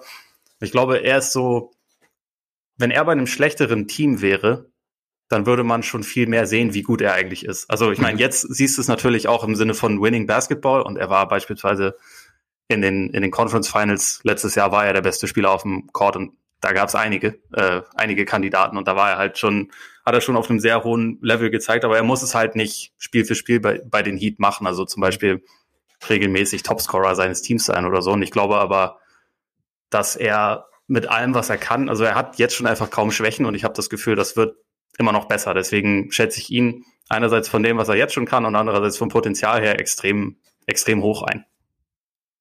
Ich glaube, also dem habe ich gar nicht so wahnsinnig viel hinzuzufügen, was Spielerische angeht. Ich glaube, was halt bei ihm so ein Ding ist, halt diese, diese Kombination aus Physis und Agilität ist halt schon sehr, sehr speziell. Also gerade defensiv. Also auch wenn du Simmons den Vergleich ansprichst, er ist halt noch mal ein bisschen länger, glaube ich. Boah, ich will es gar nicht lügen, aber ich glaube, ein bisschen länger. Das heißt, ich glaube gar nicht. Oder genau, deswegen ich habe hab ich jetzt ganz kurz gestoppt. Ich check das mal ganz kurz, weil das wird mich jetzt tatsächlich nämlich auch interessieren. Ben Simmons, dadurch, dass er halt dann doch eher äh, am Perimeter, äh, nee, Simmons ist halt tatsächlich 2,11 Meter. Elf. Alter. Das ist Aber schon, er ist 2,6 Meter. Sechs. Ja, also Bam ist Laut offiziellen Angaben. Also er hat sehr ja, lange Arme und ist halt ein ja. bisschen, bisschen bulliger, glaube genau, ich. Ne? Aber genau. er ist jetzt kein, kein großer Center, sondern eher ein kleiner Center. Ja, genau. Witzig, wie er dann aber so, so quasi die Position auf dem Feld in seiner Wahrnehmung dann irgendwie beeinträchtigt. Also weil Bam irgendwie ja. weiter unten spielt, tendenziell habe ich ihn halt, habe hab ich ihn als größer äh, abgestempelt gehabt. Nee, aber trotzdem halt so diese, also diese Switchability, dann, dass er halt unterm Korb gut verteidigen kann, da ist dann, du kannst ihn sozusagen sowohl als Anker deiner Defense als auch aber als, ähm, also bei, für jeden Switch irgendwie verwenden. Und das ist halt schon sehr, sehr speziell. Und dass er das halt auch noch sehr, sehr gut ausfüllen kann. Ich glaube, damit hast du, hast du defensiv schon sehr, sehr viel. Und wie du gesagt hast, offensiv ist da gewisses Potenzial. Ich weiß jetzt nicht, ob, ob das Potenzial jetzt wirklich so hoch ist, dass er ein wirklich dominanter Offensiv, also dominant im Sinne von Tatum-like werden kann. Deswegen, mhm. ne, aber ähm, halt die, der, dass er, dass er passen kann, dass er einen zumindest soliden Wurf hat, damit, also allein das, wenn wir jetzt mal von dem Status quo ausgehen, allein das ähm, qualifiziert ihn für mich schon halt als einen, einen Eckpfeiler von der Franchise. Und deshalb finde ich jetzt auch, also vier finde ich jetzt auch nicht zwingend zu hoch. Also ich finde ihn, also so zwischen vier und sechs eben, wo ich ihn habe, finde ich, passt da, passt da sehr, sehr gut rein, meiner Meinung nach. Also da, deswegen grätsche ich dir da jetzt auch nicht dazwischen, wie, was du jetzt wahrscheinlich gleich tun wirst, wenn ich Lamello äh, dir näher bringen werde.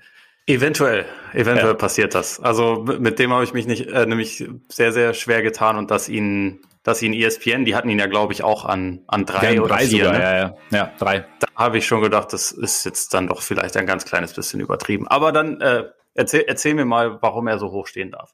Ich habe übrigens den Eindruck, dass äh, unsere Nachbarn auch nicht ganz so eins verstanden sind mit Lamello. Ich weiß nicht, ob es gehört Die, die haben Lamello gerade abgesägt, oder? Die haben gerade abgesägt oder äh, ihm ein Loch gebohrt, in das sie ihm, also äh, keine Ahnung, und äh, sind immer noch dabei.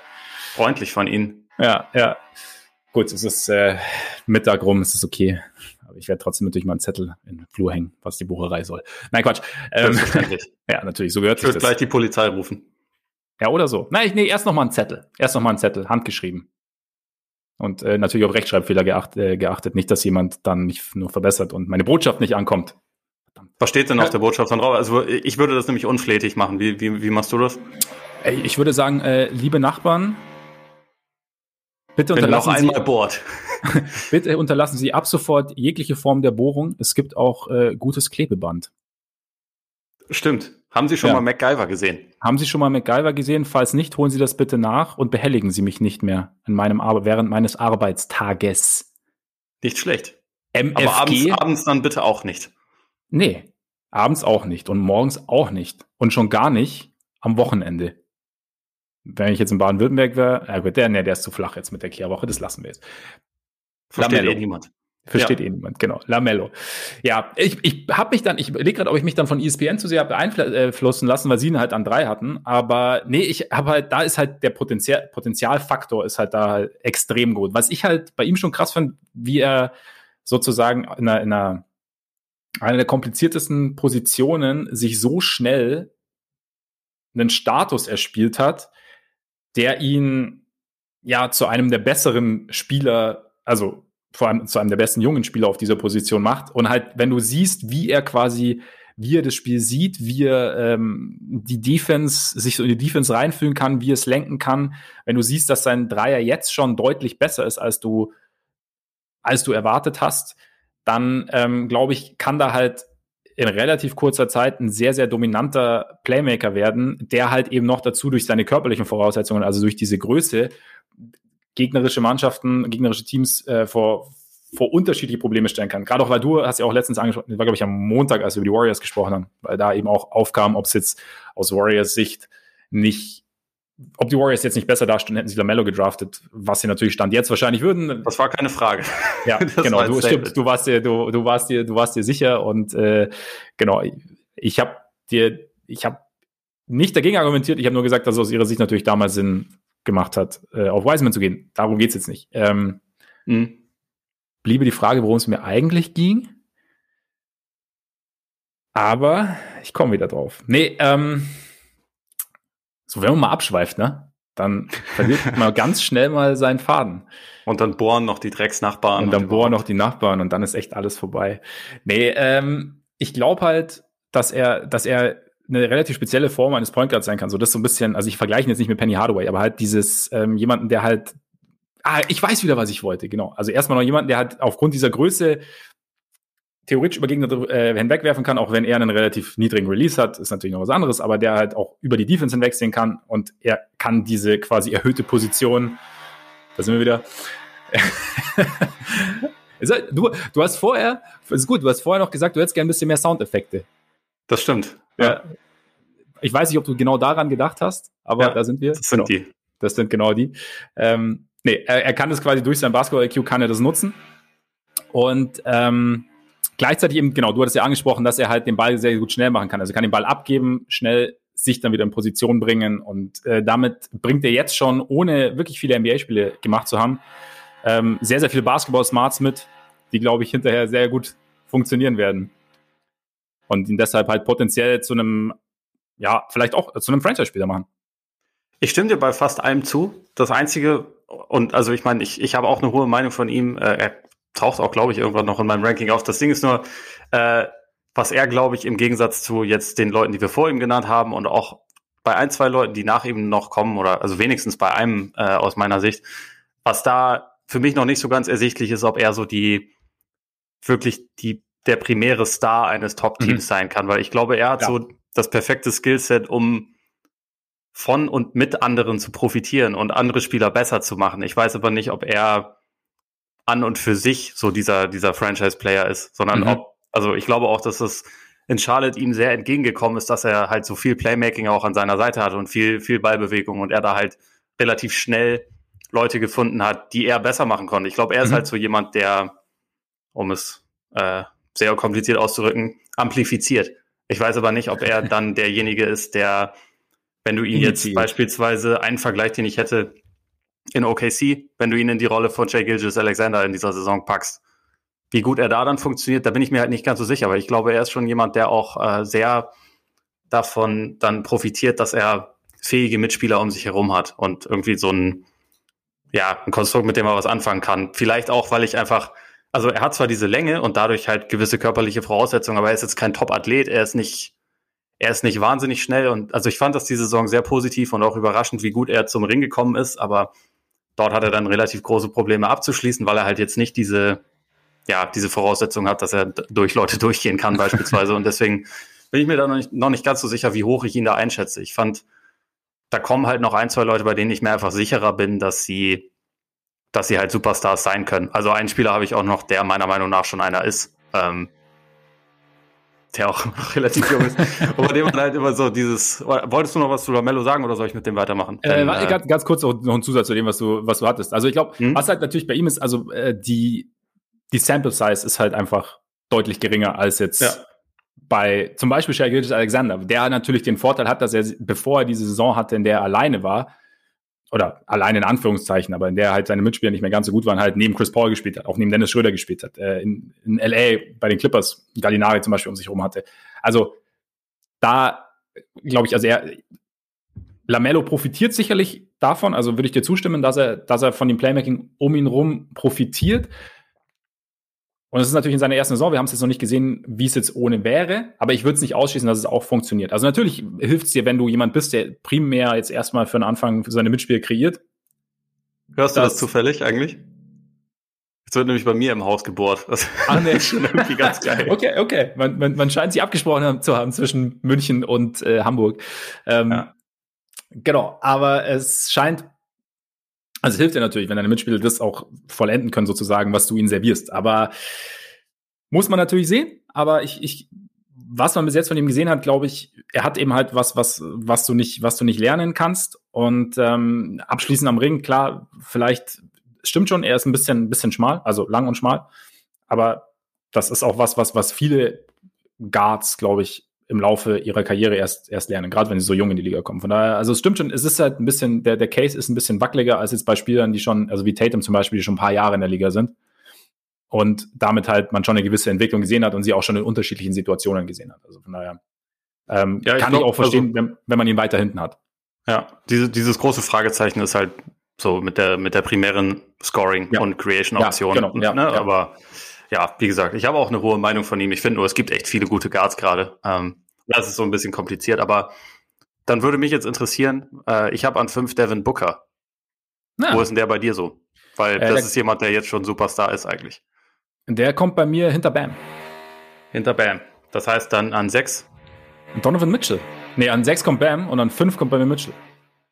Ah, okay. Weil ich glaube, Mitchell ist halt einfach aufgrund dessen, dass niemand äh, früher die Jazz in einem Videospiel genommen hat, einfach total äh, unterschätzt und äh, wird deshalb nicht gewertschätzt. So, wie es, wie man es haben sollte. Aber ich finde, nein, ist mal ernsthaft, Mitchell ist für mich tatsächlich einer bei Mitchell, also es gibt so Spieler, also was ich jetzt auch bei Lamello gemacht habe, es gibt so Spieler, bei denen konzentrieren wir uns regelmäßig so auf das Positive. So, was können die denn so richtig gut? Ne? Also da war, guck dir, genau, guck dir Lamellos Playmaking an, guck dir Simmons Defense, aber bei Simmons ist ein schlechtes Beispiel, Simmons, der Wurf, ne? Kannst du vergessen. Nein, aber, aber ja. das ist so, also, also wir sind schon sehr, sehr selektiv. Und ich finde, bei Mitchell ist jemand, der natürlich seine Schwächen hat, aber bei dem wir die, die, die, die Schwächen immer ein bisschen im Vergleich zu den Stärken immer ein bisschen, bisschen mehr hervorheben. Also, dass er eben, dass er das Playmaking immer noch nicht so, so gut war die letzten Jahre, dass er ähm, noch nicht die Konstanz in seinem Wurf hatte und so. Also, aber ich finde, Mitchell hat zum Beispiel auch, wir haben vorher Murray's Playoffs angesprochen in der ersten Runde, ich will jetzt eigentlich nicht Conleys nicht reingegangenen Dreier ansprechen, tu es trotzdem. Wenn der Dreier reingeht, dann sprechen wir darüber, was, was Mitchell für eine krasse erste Runde gespielt hat. Und ja. ähm, Mitchell hat damit für mich auch schon irgendwo bewiesen, dass er, dass er übernehmen kann, dass er in, auch in, einem, in, einem, in einer sehr, sehr hart umkämpften, engen Serie einen sehr, sehr großen Einfluss nehmen kann. Klar, Denvers Defense war jetzt nicht so, ist jetzt nicht so aufgestellt, dass sie ihn perfekt verteidigen kann, aber er hat es perfekt für sich genutzt, hat ähm, sich jedes Jahr auch irgendwie gesteigert, hat sein, seinem Scoring auch mehrere Dimensionen verliehen irgendwie, funktioniert jetzt in diesem, integriert sich in dieses Jazz-Team. Klar, mein Jazz ist jetzt halt eben auch nochmal was anderes, also der, die Herangehensweise an den Basketball, der Jazz lässt den Einzelnen natürlich ein bisschen weniger glänzen, aber er ist halt trotzdem eigentlich so der, der beste Scorer. Jetzt kann man natürlich wieder streiten, wer ist der wichtigste Spieler der Jazz? Ist es Rudy Gobert? Wie wichtig ist Conley? Ne? Aber ich finde, Mitchell mhm. ist schon, Mitchell ist für mich auch ein Star mit Hang zum, mit Potenzial zum Superstar irgendwo, mit von dem, was ich bis jetzt gesehen habe. Und deshalb ist er jetzt für mich an, an fünf, einfach auch, weil es halt eben, weil ich es auch schon im Playoff-Setting gesehen habe. Ja, das ist halt der eine Faktor, den, den Booker bisher nicht vorweisen kann. So der sein fettester Stretch von Winning Basketball waren diese acht Spiele in der Bubble. Aber, Aber es war ja eine Art Playoffs, ne? So war ja sozusagen. ich meine, ja. sie, sie sind immer noch das einzige un, ungeschlagene Team der Bubble. Das ja, äh, sollte man sollte man nicht außer Acht ziehen. Eine hundertprozentige ja, Siegquote können die diese diese gammeligen Lakers nicht vorweisen. Von so daher sieht's aus. Shoutout an die Suns. Nee, aber also ich bin auch was das angeht, sehr gespannt darauf, wie jetzt die, wie jetzt die Playoffs für Phoenix verlaufen, weil ja wenn man die beiden so vergleicht, ich finde, man kommt, man kommt nicht so ganz drum rum, dass man sich halt vorstellen muss, wie wäre das jetzt, wenn, wenn Mitchell seine Karriere bei den Suns gestartet und verbracht hätte und wenn Booker seine Karriere bei den, bei den Jazz verbracht hätte. Und ich glaube halt, dass Booker vielleicht ein bisschen mehr in der Lage gewesen wäre, so diese, diese Rolle von Mitchell besser auszufüllen, als Mitchell die Rolle von Booker bei den Suns auszufüllen. Und natürlich ist das auch, ist das spekulativ. Deswegen, ja. man kann das nicht eins zu eins beantworten, aber ich glaube, was mir bei Booker so gefällt, ist, dass er halt eigentlich der etwas komplettere Scorer ist. Also dadurch, dass er halt auch größer ist und ein Postgame hat und äh, eine sehr gute Fußarbeit hat und aus der Mitteldistanz effektiv sein kann und den Dreier hat natürlich und halt einfach körperlich ein bisschen andere Voraussetzungen. Also Mitchell ist, wenn ich es richtig im Kopf habe, nur 1, 1,90 oder so. Ist er, ist er glaube ich, nur groß. Moment, ich habe die, ich habe die Seite sogar offen, deswegen kann ich Er ist sogar nur offiziell 1,85. Da hat Booker halt einfach ein bisschen andere Voraussetzungen. Ja. Ich glaube, er ja. kann halt so der etwas dominantere Scorer sein. Er ist auch der, der, der effizientere Scorer, das auch schon seiner ganzen Weile. Und ich finde auch, also was, was ich ja auch bei ihm über die letzten Jahre öfter kritisiert habe, war halt so dieses, manchmal ein bisschen verweigern der Defense, aber das ist halt mittlerweile einfach nicht mehr nicht mehr aktuell. Also ich finde, ja. ich habe jetzt ja. in dieser Saison schon häufiger Spiele der Suns gesehen, in denen er einen sehr guten Job gemacht hat. Und ich meine, ist ja auch kein Zufall, dass, dass Phoenix eins der, der besseren und vor allem auch vielseitigeren Defensivteams ist der NBA. Und ich glaube, da fügt er sich halt schon ganz gut ein. Und mhm.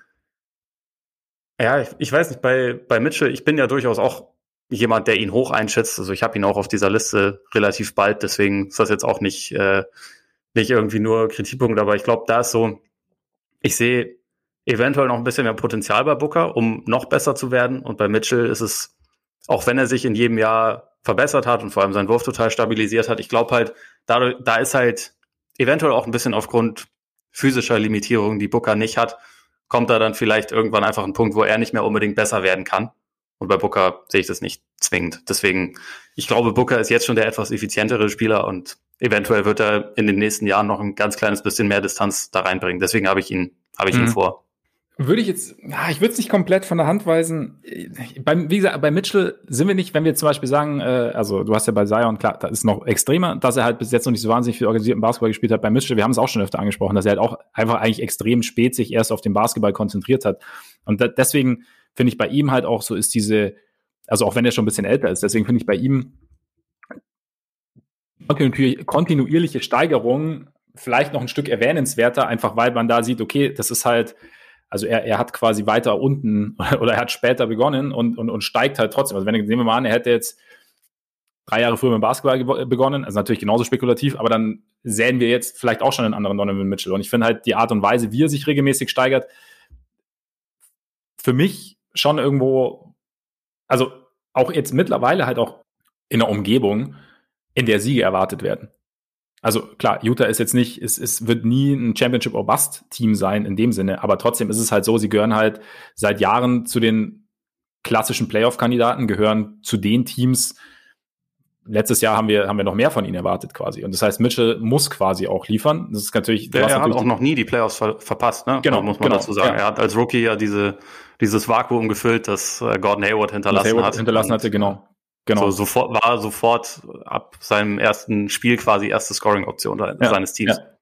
Genau, und also ich finde, da ist, also, ich habe von ihm einfach schon so viel gesehen und mittlerweile hast du halt, er, er trifft fast 40 Prozent von draußen, gut, also 38,5 momentan, aber äh, gut 40 Prozent aus dem Feld. Also es ist klar, Booker hat, hat durch seinen Wurf irgendwie so ein bisschen Vorteil. Jetzt körperlich ist vielleicht so ein Punkt. Mitchell ist vielleicht der bessere Athlet oder wahrscheinlich irgendwie der bessere Athlet. Ja, ist natürlich so ein Ding kann natürlich dann irgendwann, also weiß ja nicht, wie es so im Alter ist, aber wahrscheinlich, wahrscheinlich schenken sie sich beide nicht so viel. Und Booker, also ich habe Booker auch relativ bald, wie gesagt, an sieben. Defense ist echt ein Punkt. Ist natürlich auch so ein bisschen bei Phoenix, ne? Also sie verteidigen als Team halt wesentlich besser. Das heißt, das begünstigt wahrscheinlich Bookers Defense, aber dass Booker selber sich mehr oder dem da besser mitmacht, sozusagen, begünstigt auch wieder die Team-Defense. Also von daher, aber das, da ist, also ein Kritikpunkt ist da irgendwie abgeschwächt. Eh ganz geil eigentlich, wie viele dieser traditionell miesen Verteidiger dieses Jahr eigentlich wirklich sich nochmal gesteigert haben. Also Doncic, ja. Booker, Levine natürlich auch nicht zu vergessen. Vor allem Levine, das ist eigentlich der Wichtige. Ja, eben. Leider nicht an dieser Liste. War übrigens, apropos, bei Leuten, die sich defensiv verbessert haben und nicht in dieser Liste waren. Also ja. bei uns, also bei mir kommt er jetzt auch nicht vor, weil wir nur bei 10 sind, aber dass äh, bei ESPN RJ Barrett es nicht in die Top 25 geschafft hat, hat dich das auch ein kleines bisschen gewundert oder, oder war das nur bei mir so? Ja, so nach dem, also nach der Entwicklung. Ich meine, die hatten Quickly drin. Hä? Sie hatten Quickly drin. Hatten Sie Quickly drin? Ich, ich glaube nee, schon. Oder, oder einzelne drin, Leute haben, ach nee, man hat ja, man hat ja diese, diese Votings gesehen von den einzelnen ja. ähm, Leuten, die da mitgemacht haben. Und irgendwer hatte Quickly da drin und okay. aber nicht, nicht, nicht Barrett. Das hat ja. mich doch ein kleines bisschen gewundert. Ja, also gerade so nach der Entwicklung der letzten Wochen eigentlich habt ihr ja auch einen Artikel drüber gehabt. Ähm, irgendwo hätte, hätte er da schon reingedurft. Ich meine, Sexton war ja auch drin, zum Beispiel. War ja, also war 25, glaube ich. Ähm, da hätte, hätte Barrett, glaube ich, schon, also weil du eben halt da auch eine, eine, eine positive Entwicklung siehst. Aber lass doch mal weiterspringen. Also genau, bei mir ist es quasi, ich habe Lamello an vier, Mitchell an fünf, Bam an sechs und Booker an sieben. Wer fehlt denn bei dir jetzt noch? Ja, also ich, bei mir waren es äh, Bam an vier, Booker an fünf. Äh, ich habe Mitchell tatsächlich erst an neun und Lamello an acht, weil bei mir okay. jetzt noch Leute dazwischen kommen. Aber erstmal kurz, ich bin nach Booker dann in dem sogenannten Second Star Tier. Mhm. Hier möchte ich auch noch mal kurz einen Shoutout an Jamal Murray vergeben, der für mich die Personifizierung eines ziemlich nice ja. Second Stars ist und der bei, bei, mir jetzt wahrscheinlich dann gekommen wäre. Also genau. weil ich da ja. Ja. also auch noch ein recht junger Kerl, bei dem man halt diese diese Playoff Upside gesehen hat und so. Also er, er fällt jetzt erstmal raus, aber Comeback Stronger und so. Ja. Hashtag Hashtag, du weißt schon. aber ich habe den Namen vorhin schon einmal genannt, da bin ich jetzt mal gespannt, ob du ihn überhaupt gerankt hast.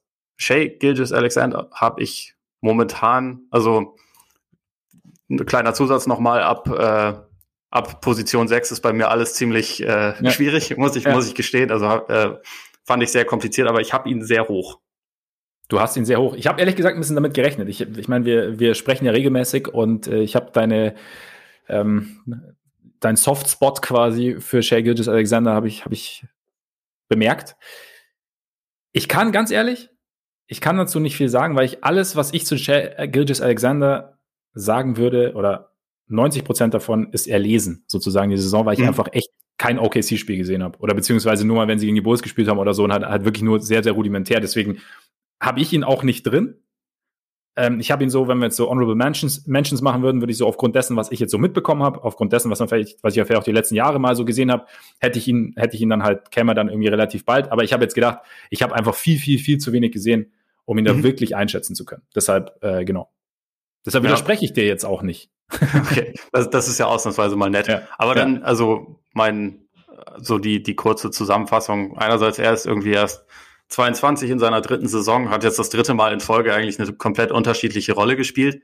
Ähm, also als Rookie bei den Clippers eigentlich von Anfang an so Typ solider Rollenspieler, kam mhm. dann letzte Saison zu, zu OKC, hat da erstmals, ich glaube, knapp das Team bei Usage Rate angeführt, aber also war jetzt natürlich nicht, nicht wirklich die klassische erste Option, sondern hatte halt diese anderen guten Playmaker und auch noch weitere Scoring-Optionen wie Gallinari, von denen er so sehr profitiert hat, aber man hat schon gesehen, da ist eine große spielerische Entwicklung vorhanden. Er kann jetzt Sachen, die er vorher nicht konnte. Und diese Saison ist halt nochmal völlig andere Voraussetzung, weil er eigentlich die ganze Zeit so die beste offensive Option war und auch relativ klar halt so die, die Zügel in die Hand bekommen hat. Und er ist halt einfach trotzdem wieder effizienter geworden. Und das finde ich halt mhm. halt sowas total beeindruckendes. Also er hat über die Saison Quoten 50,8 Prozent aus dem Feld, 41,8 Prozent von der Dreierlinie. Davor hat er 34 und 36 Prozent getroffen. Also jetzt höheres Volumen, mehr Treffer, tendenziell mhm. immer ganz gut. äh, ja. Hat sein Scoring-Schnitt halt von 11 Punkten im ersten Jahr, dann 19, jetzt 24 Punkte im Schnitt. Und wie gesagt, sie sind sehr effizient. Er ist mehr Playmaker als vorher. Es hat halt auch diese ziemlich guten körperlichen Voraussetzungen ist, äh, also weil er halt einfach groß ist. Er ist jetzt nicht der klassische explosive Athlet, aber hat halt dieses, sage ich mal, glitschige, womit er halt irgendwie dann, ja. also vor allem durch eine sehr gute Fußarbeit trotzdem irgendwie immer durchkommt. Also ist auch einer der, der produktivsten und häufigsten Driver der Liga, hat mhm. in dieser Saison, wenn ich hatte es vorhin auch rausgesucht, 42 Prozent seiner Würfe kommen halt am Ring und das ist für für Guards überragend gut und viel. Und er ist halt einfach jetzt schon ein total effizienter Scorer. Und es geht so ein bisschen, bisschen unter, weil es halt diese, diese komische Konstellation in OKC ist. Und mittlerweile ist er ja auch aus dem Verkehr gezogen wegen Plantar Fasciitis, aka eine, der Entzündung der Fußsohle, die, also wenn es für OKC um was gehen würde, dann hätten sie ihn vielleicht auch schon wieder zurückgeholt. Aber es ja. geht nun mal um nichts mehr und er hätte eventuell im Alleingang verhindert, dass ihre Lottery Odds äh, so toll sind, wie sie sein sollen. Und äh, von daher ist es jetzt ist es jetzt wahrscheinlich schon durch, aber mir imponiert das halt sehr, dass er sich bisher wirklich in jeder Saison in einer unterschiedlichen Rolle neu erfunden hat und immer effizienter dabei wird. Mhm. Also das sind halt für mich so Zeichen von einer sehr positiven Entwicklung und auch, dass, dass da vielleicht noch viel mehr drin ist. Also gerade so in Sachen Playmaking, wenn er halt bessere Teamkollegen hat, und das wird ja auch wieder, wieder vorkommen, da kann er halt, glaube ich, umso mehr noch davon profitieren. Und da reden wir ein bisschen mehr über den spekulativen Teil, weil es jetzt halt einfach gerade so ist, dass OKC eine Weile brauchen wird, bis man da wieder ein ähm, vernünftiges Team hat, glaube ich. Aber er hat, glaube ich, so alle Anlagen, um ein sehr guter, so zweiter Star zu sein. Das klingt äh, sehr, sehr vielversprechend. Klingt ein bisschen so, als, als würde eigentlich auch ganz gut nach, nach Chicago passen, neben Zach Levine. meinst du, meinst du mit einem Trade-Paket für Nikola Vucevic wird das passen? Zum Beispiel, ja. Oder halt, ich meine, sein Vertrag, da habe ich tatsächlich mal geguckt, sein Vertrag läuft doch, glaube ich, also er wird dann, ich weiß nicht, ob er kommt auf Qualifying Offer und so an, aber so, so wirklich fix unter Vertrag ist nur noch kommende Saison, ne? Äh, ja, er wird halt restricted. Ja. Also ja. okay, sie kontrolliert ihn schon. Ja. Was ja, natürlich, also klingt ein bisschen teuflischer, als es eigentlich ist, aber. Im Endeffekt, äh, aber du, ich, ich weiß, was du meinst. Ich weiß, was die Vertragssituation, aber ich, ich höre schon raus, du willst eine Auszeit, ne? Das wäre jetzt quasi die Überleitung gewesen, genau. Okay. Dann, dann sage ich dir danach, wen ich an, an sieben habe, auch noch ja. vor Lamello und Mitchell. Ja, so, Spannungsbogen ist ja auch wichtig. Genau, Zeit läuft. Okay, ja, also Bulls, ne, ich habe es schon gesagt, es äh, läuft durchwachsen. Also erstmal nach dem Trade, äh, aufgrund auch dieses komplizierten Auswärtstrips einiges verloren, dann drei Spiele in Folge gewonnen, jetzt wieder drei verloren, unter anderem gegen die Timberwolves, nicht so geil. Ja, ich muss auch sagen, ich habe echt gehofft, dass das Ganze irgendwie schneller geht. Also, dass da irgendwie Vucevic reinkommt und dann die Geschichte irgendwie so langsam sich stabilisiert. Ähm, zumal der Move auch so ein bisschen aussieht wie ein Win-Now-Modus. Also ich glaube, ich glaube, jeder Bulls-Fan irgendwie, dadurch, dass der Pick halt jetzt dieses Jahr, sollte er nicht in den Top 4 landen, weg ist, ist, glaube ich, so ein bisschen nervös, was den Draft angeht. Aber wahrscheinlich ist es dann doch so, wenn man sich überlegt, so eher so ein Win-Soon-Modus. Weil ich, durch, also je mehr ich drüber nachdenke, ähm, also klar, es kann besser laufen, aber irgendwo am Ende, du hast mit Vucevic, du, du, sowohl die Defense als auch die Offense musst du eigentlich so umkrempeln, dass das, glaube ich, einfach so on the fly sehr, sehr schwer möglich sein wird. Gerade weil du halt auch die anderen Teile nicht so 100% passen. Gerade weil du auch, Satoranski spielt zwar eine sehr, sehr gute Saison, aber er ist jetzt vielleicht nicht dein primärer Playmaker oder Point Guard, den du normalerweise jetzt in dem Setup haben willst. Ähm, Vucevic kannst du eigentlich fast nur Drop Coverage spielen. Sie haben es vorher schon mit, also Versuch, war vorher schon so, so, so die Default-Einstellung, aber Wendell war, war halt mobiler. Das heißt, du hast da, da musst du so ein bisschen basteln offensiv hast du auch eine ganz andere Dynamik. Also zum Beispiel Patrick Williams, ich will, das ist natürlich auch irgendwie irgendwelche Parallelen gesponnen, aber ist halt momentan extrem, also das Player Movement ist weniger geworden. Williams, glaube ich, hat mal sieben Viertel in Folge gar keinen, also auf jeden Fall keinen Punkt, aber ich glaube auch kaum Abschlüsse gehabt oder keinen Abschluss gehabt. Das heißt, er hat doch irgendwie halt, nacheinander jetzt drei, vier und drei Abschlüsse, glaube ich, hat. Ja, genau, also wirklich halt deutlich passiver ich glaube halt einfach, dass es, dass fundamental da dann doch irgendwie Dinge geändert werden, auch wenn Vucevic und Lavin offensiv tendenziell sehr gut zu, zu, zueinander passen sollten. Und deshalb ist es halt, dieses Win Now ist, glaube ich, schwerer umzusetzen, als wir es alle gern hätten. Also dies mit den Bulls halten. Und deshalb bin ich zwar auch nervös, was den Draft angeht, aber es ist, ich, der Blick geht auf nächste Saison Training Camp, zumal Levine Tice Pick and Roll. Da geht was. Thais macht sich aber gut bisher, oder? Thais macht sich sehr gut, ja. Thais ist, äh, Thais macht sich richtig gut, äh, bringt äh, defensive Energie sowieso, aber auch offensiv ist so derjenige, also bringt Physis rein. Ähm, wie gesagt, mit, mit Levine das Pick and Roll sieht tatsächlich ganz gut aus.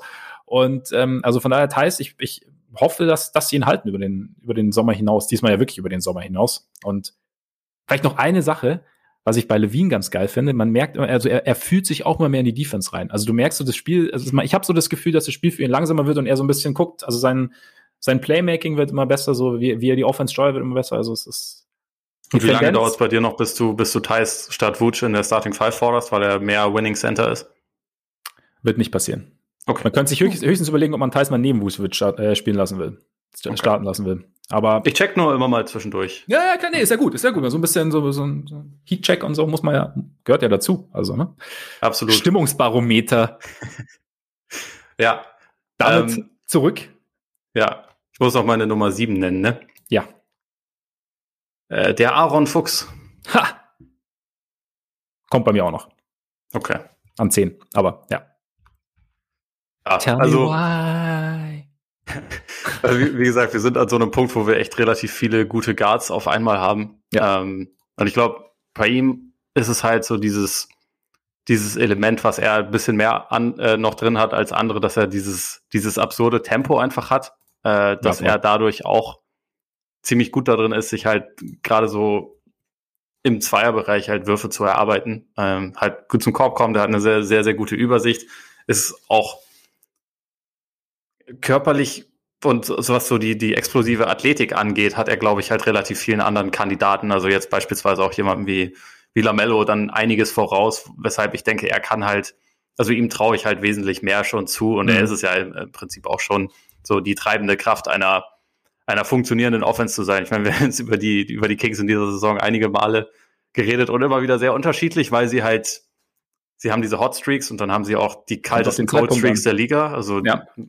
Die, die auch echt ganz schön frustrierend sind, aber sie haben unterm Strich halt immer noch überwiegend eine positive Offense und er ist halt so die, die äh, treibende Kraft dahinter und das, das äh, hebt ihn für mich noch so ein kleines bisschen von den anderen ab. Das, der Wurf ist halt bei ihm so ein bisschen das, das Fragezeichen, ob er den mal wirklich stabil bekommt. Ähm, der, da gab es halt zwischendurch schon mal eine Ausreißsaison halt in seiner zweiten, wo er, wo er 37 Prozent getroffen hat. Jetzt ist es wieder nur, ist es wieder nur 33, aber ich habe irgendwie die Hoffnung, dass das, dass das schon passen kann. Und er ist halt unter den Guards der beste Finisher der Liga. Also er trifft 70 Prozent am Ring. Das äh, ist schon ist schon mal sehr, sehr positiv. Und mhm. ich glaube einfach, dass da das Potenzial für noch ein bisschen mehr auf jeden Fall gegeben ist. Und da ist halt ich habe bei ihm vielleicht noch ein bisschen mehr als bei anderen äh, Zweifel, ob sein Team es irgendwann schaffen wird, ja. um ihn herum das richtige Team zu basteln. Aber so von den Grundfähigkeiten bin ich einfach der Meinung, dass das schon auch eins der größten Talente der Liga ist. Ja, es ist schon krass, wenn du ihm so zuschaust.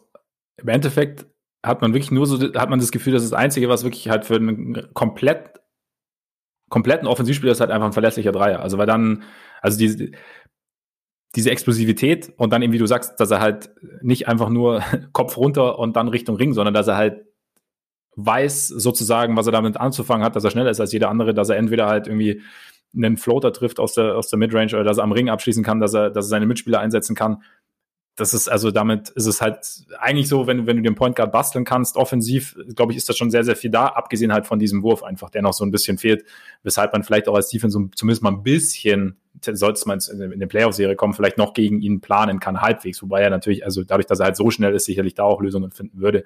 Aber ja, deswegen, also ich habe ihn, hab ihn an 10 ist halt, ne, also Team finde ich einen ganz guten Punkt in Sacramento, einfach weil es natürlich auch ein Faktor ist, weil du vielleicht, also dann, wie, wie entfalten sich diese einzelnen Fähigkeiten dann wirklich am Ende und gibt es vielleicht auch noch dann Faktoren, die es vielleicht sogar begünstigen können.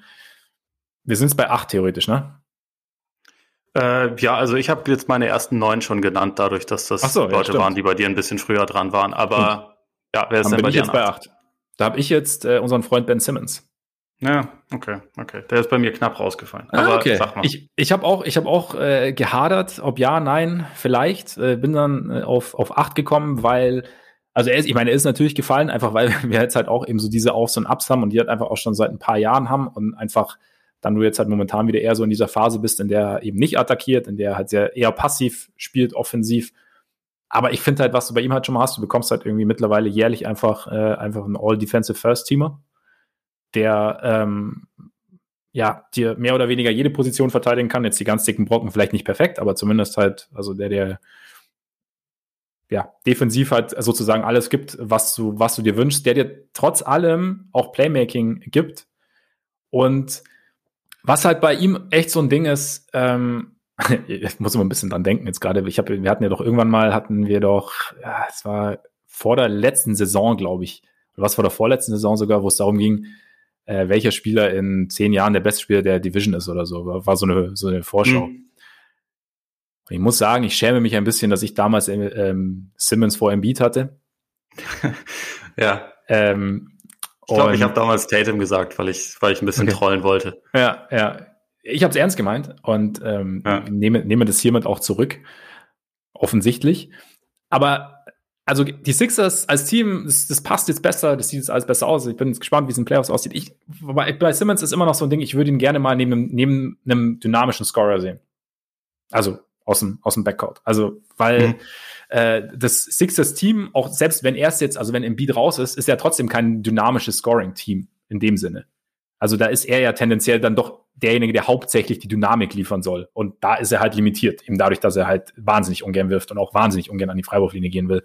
Und ich würde, wie gesagt, also zum Beispiel jetzt neben Dame oder so, wäre geil.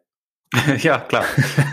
neben Dame wäre gut. Das, da würde ich, da würde ich zustimmen. Ja, ich glaube, neben Dame würden gerne viele spielen. Nee, aber ich habe halt irgendwie dieses Potenzial immer noch, manchmal, und ich habe bei ihm, denke ich mir manchmal, also nicht, dass sich die Situation jetzt schnell in Anführungszeichen auflöst. Und ich meine, was soll sich auflösen? Die Sixers ähm, sind äh, Finals-Kandidat sozusagen. Aber so, wenn ich mir Simmons in einem Vakuum anschaue, gäbe es vielleicht schon noch irgendwie bessere Situationen. Also für ihn. Und, ja. ähm, aber wie gesagt, dieses Defensive, dieses physische plus dieses Playmaking ist halt irgendwie denke ich mir immer, da ist, da irgendwo ist da noch mehr drin sozusagen. Deswegen das glaube ich hab auch. Ich habe ich ihn dann acht. Deswegen hätte ich auch so gerne gesehen, dass die Sixers halt Lowry geholt hätten, weil ich glaube, dass das halt so mhm. der Typ gewesen wäre, der vielleicht Simmons das Leben hätte leichter machen können ja, und ihn gleichzeitig stimmt, ja. halt auch auf eine Art und Weise hätte in Szene setzen können, wie es bisher halt keiner konnte, mit dem er zusammengespielt hat. Also ja. ähm, und gleichzeitig, also was mich halt so ein bisschen bisschen nervt, ich bin ja auch bei Simmons immer eher Typ geduldig gewesen und und würde mich auch eigentlich immer noch so einschätzen und äh, bin auch immer noch der Meinung, dass das ein sehr guter Spieler ist, aber vielleicht eher so Typ dritter Star, weil die mhm. Usage Rate geht halt bei ihm sogar seit dem Rookie-Jahr teilweise eher zurück. Also ist jetzt wieder ganz leicht höher als letztes Jahr, aber nur, nur geringfügig. Ähm, sein Scoring wird irgendwie nicht mehr. Also man hat zwar, das ist irgendwie ganz geil, weil es wurde immer, oder es wird immer über Murray so geredet, als der Spieler, der so diese krassen Downphasen hat und dann, dann geht's wieder hoch und so und äh, kann sich nicht darauf verlassen. Und also ich finde, ich finde das offensiv bei Simmons eigentlich fast krasser. Also, mhm. weil der auch immer wieder diese, diese ein paar Wochen am Stück hat, wo man dann denkt, oh, jetzt hat's endlich gepasst, jetzt geht er mal ja, ja, genau. aggressiver hin, schließt so und so oft am, am Korb ab und äh, zeigt irgendwie, ja, Scoring mag ich doch auch schon ganz gerne. und dann vergisst das aber einfach wieder komplett. Ja. So wie jetzt halt irgendwie nach, nach All-Star Break ist halt seine Aggressivität wieder komplett in die Tonne gegangen teilweise. Und das sind halt so Faktoren, wo ich halt dann manchmal nicht so ganz sicher bin, ob das jetzt Teamdynamik ist, ob das vielleicht auch irgendwie so ein, so ein äh, Faktor Mindset ist bei ihm. Aber also wir haben das ja als unter 25 Liste definiert. Er ist kurz davor, 25 zu werden, also mhm. relativ kurz davor. Und äh, ein Stück weit ist er dann, also vielleicht auch im Vergleich zu anderen Leuten, die wir jetzt auf der Liste haben, schon ein bisschen mehr fertiges Produkt. Zumal mhm. er, finde ich, also defensiv kannst du natürlich, seit er in der NBA ist, eine sehr große Entwicklung sehen. Das ist auch sehr positiv und sollte man auch nicht, nicht irgendwie übersehen. Aber offensiv ist die halt einfach nicht, zumindest nicht dauerhaft eingetreten, seitdem er in der NBA ist. Und es ist jetzt halt nun mal auch schon sein, sein viertes Jahr in der Liga, also das vierte Jahr, in dem er spielt, äh, das fünfte Jahr, seitdem er gedraftet wurde. Mhm. Und irgendwann irgendwann möchte ich halt einfach dann nochmal den nächsten Entwicklungsschritt sehen, bevor ich Absolut, immer davon ja. ausgehe, ja, das kommt schon irgendwann, weil irgendwann, ja. irgendwann passt das. Wer weiß. Und er ist, er ist schon jetzt ein sehr guter Spieler. Ich weiß einfach nur nicht, wie, wie viel mehr da quasi noch geht. Deswegen hatte ich ihn in mhm. meiner Liste 10b, die, glaube ich, sieben okay. Spieler umfasst oder so. Ja, ja.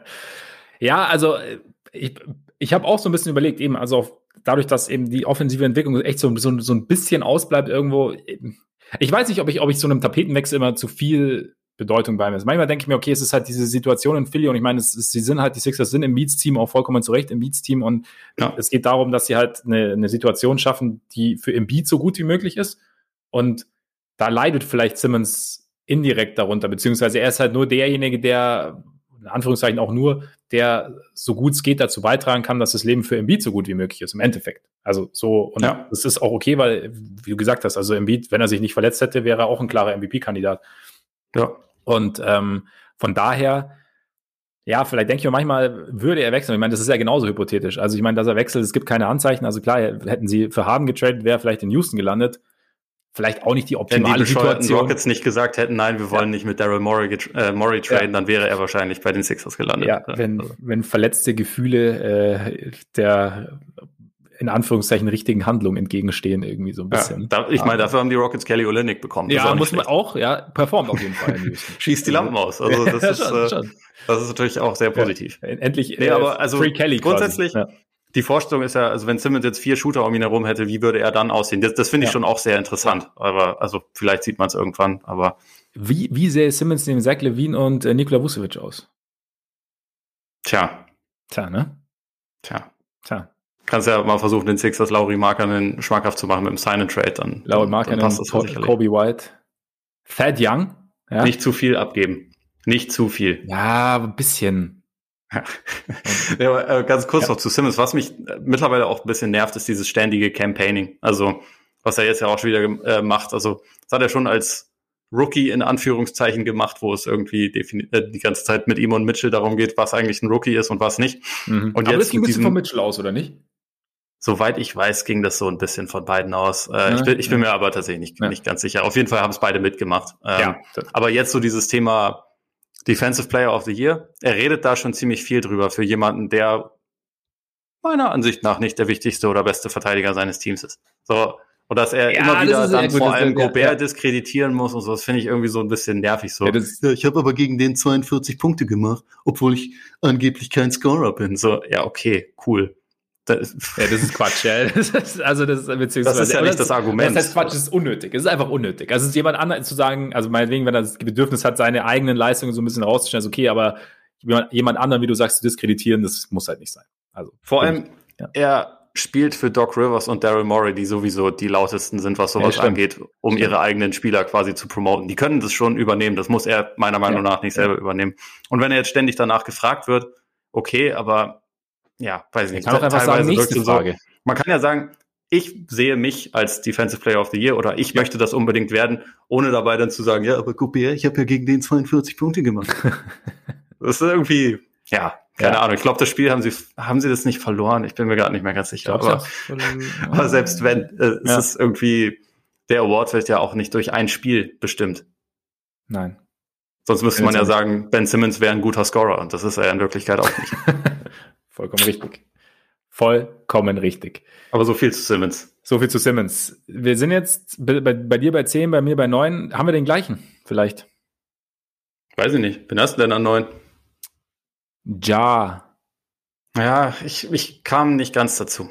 Nee, leider das heißt, nicht. Also er ist, er ist bei mir in dem, in dem 10b-Tier. Okay. Du hast, hast du, hast du deinen anderen Späßel aus, aus Boston?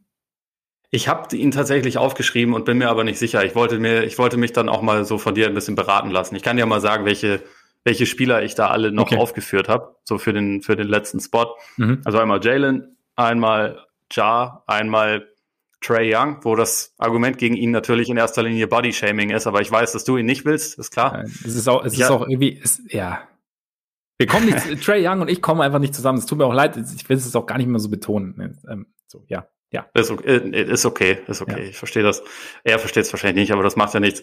Ähm, ja, Ja habe ich da stehen. Ich habe auch seinen mittlerweile vollkommen in Vergessenheit geratenen Teamkollegen Jaron Jackson da stehen, der immer noch ja. blutjung ist und alle Anlagen für einen äh, überragenden Big Man mitbringt, abgesehen jetzt von individuellem Rebounding, aber mhm. ansonsten halt irgendwie so ziemlich alles mitbringt, was man haben möchte. Ingram habe ich da aufgeschrieben, auch wenn mhm. ich äh, wahrscheinlich der lauwarmste Brandon Ingram-Fan der, der Welt bin. Überrascht mich tatsächlich ein bisschen, dass, dass, dass du ihn da jetzt schon aufhörst, aber ja. Ja. Ja, und also es gab noch ein paar andere, über die ich ja. dann nachgedacht habe. Also Bobby Marks hat ja zum Beispiel Michael Porter an vier gesetzt, obwohl Michael Porter nicht dribbeln kann. Das fand ich auch ganz interessant, aber kann man lernen. Äh, ja. Wenn, wenn er mal dribbeln kann. Wir sagen ja bei ich meine, ein Beispiel für Leute, die gelernt haben zu dribbeln, ist ja tatsächlich Jalen Brown. Deswegen äh, kann, man, kann man sogar aufführen. Aber äh, ja, ich bin dann irgendwie an den Punkt gekommen, dass ich denke, äh, Jalen ist jetzt abgesehen vielleicht von, von Jackson, wenn wir irgendwann an den Punkt kommen, ist er auf jeden Fall der Spieler mit den besten Two-Way-Anlagen, der auch, mhm. also ich meine, abgesehen jetzt von Simmons, wobei Jalen hat ja Offense, aber äh, der halt einfach jetzt schon ein sehr guter Two-Way-Player ist, der sich in dieser Saison offensiv extrem gesteigert hat. Also mittlerweile ja, guter Schütze ist auch ganz gut darin geworden, ist sich selber einen Wurf zu erarbeiten, auch wenn er in dem, in der Facette jetzt bei weitem nicht so gut ist wie Tatum und auch sehr davon profitiert, dass das so ein bisschen für ihn gemacht wird, aber ähm, der einfach mit den Möglichkeiten, die er hat, sehr, sehr viel besser umgeht, der sich halt aufgrund seiner Athletik auch gute Würfe erarbeiten kann und so. Und der auch im Vergleich zu vielen anderen hier auf der Liste kam ja auch verhältnismäßig roh in die Liga und hat sich aber innerhalb der letzten Jahre auch wirklich sehr, sehr stetig gesteigert. Und auch wenn er jetzt dann 24 Jahre alt ist, wirkt er für mich halt auch noch nicht wie ein fertiges Produkt und ist aber trotzdem auch schon ein Spieler, bei dem wir schon in den Playoffs gesehen haben, dass er da auf einem sehr hohen Level spielen kann. Mhm. Und das ist halt sowas, was er jetzt zum Beispiel auch einem, einem Trey Young voraus hat und auch, also der Grund, warum ich bei Ja dann letztendlich mich dagegen entschieden habe, ist halt, dass der Wurf immer noch eine sehr große Baustelle ist ja. und die wird letztendlich so ein bisschen darüber entscheiden, inwieweit er dann auch wirklich eine dauerhaft dominante Figur in der Offensive sein kann. Und ich schreibe das absolut nicht ab. Ich glaube, das, das kann passieren, aber momentan möchte ich da einfach noch ein kleines bisschen mehr sehen. Und mhm. äh, seine, seine Zahlen sind jetzt unterm Strich in dieser Saison nicht so groß anders als in seiner Rookie-Saison. Er hat sich halt natürlich auch zwischenzeitlich verletzt und so, deswegen ist das auch ein bisschen mit Vorsicht zu genießen, zumal sein wahrscheinlich bester Teamkollege halt die gesamte Saison verpasst hat und ja, also dessen Skills oder beziehungsweise immer noch dabei ist. würde. Also so genau, genau, also einfach weil es dieses dieses zusätzliche Floor Spacing hat, was halt ja. für Memphis einfach eine Baustelle ist, muss man ja. sagen. Da hätte Jackson schon sehr geholfen, deswegen ist diese Saison bei Morant, also ich würde sie jetzt auch nicht als enttäuschend werden oder so, aber es war jetzt einfach noch nicht, noch nicht so der der Schritt nach vorne, den ich vielleicht gerne gesehen hätte. Deswegen bin ich da letztendlich dann nicht bei ihm gelandet, aber würde ihn auch auf jeden Fall so in dieser in dieser näheren Auswahl sehen. Ich habe halt so ein bisschen bei ihm, ähm, also so ein bisschen den, den, das Learning sozusagen aus, aus der Tatum-Entwicklung auch genommen. Also da war das zweite Jahr auch nicht so, wie wir es, wie wir es uns erhofft hatten. Und bei Ja, also der Wurf, klar, ist eine Riesenbaustelle. Wobei ich da immer denke, das ist jetzt, dachte mir bei Simmons natürlich auch, aber das ist tendenziell was, also er, er muss ja jetzt, er muss ja jetzt kein, kein eiskalter Schütze werden oder kein tödlicher Schütze werden, sondern er muss ja wirklich einer, also es, er braucht halt einen soliden Wurf. Momentan ist er halt selbst davon irgendwie entfernt. Aber ich glaube, dass das, dass das durchaus machbar ist. Auch gerade, wie du sagst, also wenn, wenn Jackson dann zurück ist und das, das Team einfach ein bisschen runter. Ich meine, die, die Grizzlies funktionieren trotzdem gut. Und ich glaube halt, dass, also klar, es ist irgendwie so ein, so ein Grizzlies-Ding, dass sie als Team trotzdem gut funktionieren. Aber irgendwie Ja hat für mich so ein, das ist sowas schwer zu fassen ist. Also irgendwie so, so, so eine, so eine Leader-Winner-Mentalität, ja. die, die da irgendwie auch so ein bisschen, habe ich mal so den Eindruck, auf das, das Team überschwappt. Und gleichzeitig hat er eben halt diese speziellen spielerischen Voraussetzungen, die irgendwie dann ihn dann doch irgendwie zu einem, ja, sehr, sehr, also potenziell sehr, sehr wertvollen Franchise Cornerstone machen. Also äh, gerade eben auch als Point Guard, also weil er dann eben auch so, sozusagen dieses, diese Leaderqualitäten im Zwischenmenschlichen sozusagen halt aus, aus, aus Sportliche dann übertragen kann, noch direkter sozusagen. Und deshalb ja, irgendwo habe ich da das Gefühl, dass da, dass da noch viel, viel mehr drin ist als das, was wir momentan sehen. Also ja. einfach, weil, weil wir es mitunter auch schon gesehen haben. Und ähm, ja, und deshalb ist er für mich jetzt so doch vielleicht noch ein bisschen mehr, also Brown hatte ich zum Beispiel auch in der Verlosung, einfach weil ich die Entwicklung dieses mhm. Jahr schon äh, sehr beeindruckend fand, haben wir auch schon ein paar Mal besprochen. Und aber bei, bei Jar sehe ich die berühmte Decke sehe ich da noch ein bisschen höher. Ja. Deshalb so. Ja, doch, also eventuell na, ich bin mir nicht ganz sicher. Eventuell stimme ich dir zu.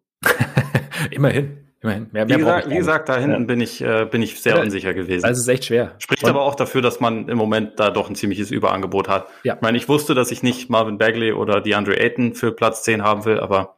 Ja. Das waren jetzt für mich auch nicht in der Verlosung. Und ich meine, ganz ehrlich, wenn, wenn Murray sich nicht verletzt hätte, dann hätten, wären alle, über die wir jetzt gesprochen haben, wären nicht in den Top 10 gewesen. Vielleicht. Bei mir zumindest. Vielleicht. Ja, also er wäre bei mir auch in diesem Bereich irgendwie zwischen 6 und 12 irgendwo gelandet. Ja. Wahrscheinlich eher nah an der 6 und weniger ja. nah an der 12, aber ja, ja wäre halt so dieser Bereich. Und äh, es gibt halt echt doch schon sau viele interessante Spieler gerade, finde ich. Absolut. Wie heißt es schön, die Liga ist in guten Händen. Also es gibt, aber es ist ganz cool, ich finde halt so diese, diese, diese Vielfalt an unterschiedlichen Spielertypen finde ich halt auch ganz geil. Also du hast halt irgendwie alles dabei, so vom, gut, ich meine, Zion sowieso und Luca ist irgendwie auch was eigenes, aber dann halt irgendwie Playmaker, dynamische Playmaker, Shooter, äh, Scorer, also es ist irgendwie alles irgendwo total bunt gemischt. Also finde ich echt ganz, ganz cool irgendwie. Ich finde auch gerade, was, was Bigs angeht, ist ja, es genau. irgendwie, genau. wenn man vor ein paar Jahren noch so diesen Abgesang angestimmt hat, also ich meine, jetzt sowieso mit, mit Jokic und Embiid hat man so vielleicht die beiden, die beiden Top-MVP-Kandidaten, aber es gibt ja auch sonst noch eine ganze Riege an Leuten, also mhm. auch zum Beispiel Domantas Sabonis ist auch noch nicht 25, sondern knapp drunter. Ne? Ja. Das ist auch noch ein sehr, sehr, sehr, sehr guter junger Big Man, der irgendwie in diese, in diese Verlosung auch noch ein bisschen mit, mit reingehört hätte wahrscheinlich. Und äh, ja, wie gesagt, sehr viele interessante, spannende Spielertypen. Ja, finde ich auch. Finde ich auch. Es, es, es, wird sich wieder lohnen, die Spiele anzuschauen. Oder es lohnt Eines sich immer. Tages. Ja, genau. Gut, dann haben wir es hiermit, oder? Ja. Wunderbar. Dann bleibt uns natürlich nur wie jede Woche uns recht herzlich zu bedanken bei euch für die Aufmerksamkeit natürlich. Äh, schön, dass ihr dabei wart. Äh, wenn ihr zum ersten Mal dabei wart, erst recht natürlich schön. Wobei wir freuen, nein, wir freuen uns genauso intensiv. Wir freuen uns über jeden einzelnen Hörer, über jede einzelne Hörerin gleich viel. Falls das nötig war zu sagen. Auf jeden Fall, falls ihr neu dabei wart, der Hinweis, ihr könnt uns sehr, sehr gerne abonnieren, sowohl auf Apple Podcasts, wo ihr uns sehr gerne eine Rezension hinterlassen könnt, als auch bei Spotify, bei dieser Google Podcasts, Amazon, Überall findet ihr uns. Dazu könnt ihr uns natürlich gerne folgen bei Twitter, Instagram, Facebook. Schreibt uns auch sehr, sehr gerne an, wenn ihr Lust habt und schaut natürlich gerne mal bei Patreon vorbei. Und ja, jetzt würde ich sagen, genießt euren Tag, euren Abend, euren Morgen und bis bald hoffentlich. Eingehauen. Eingehauen.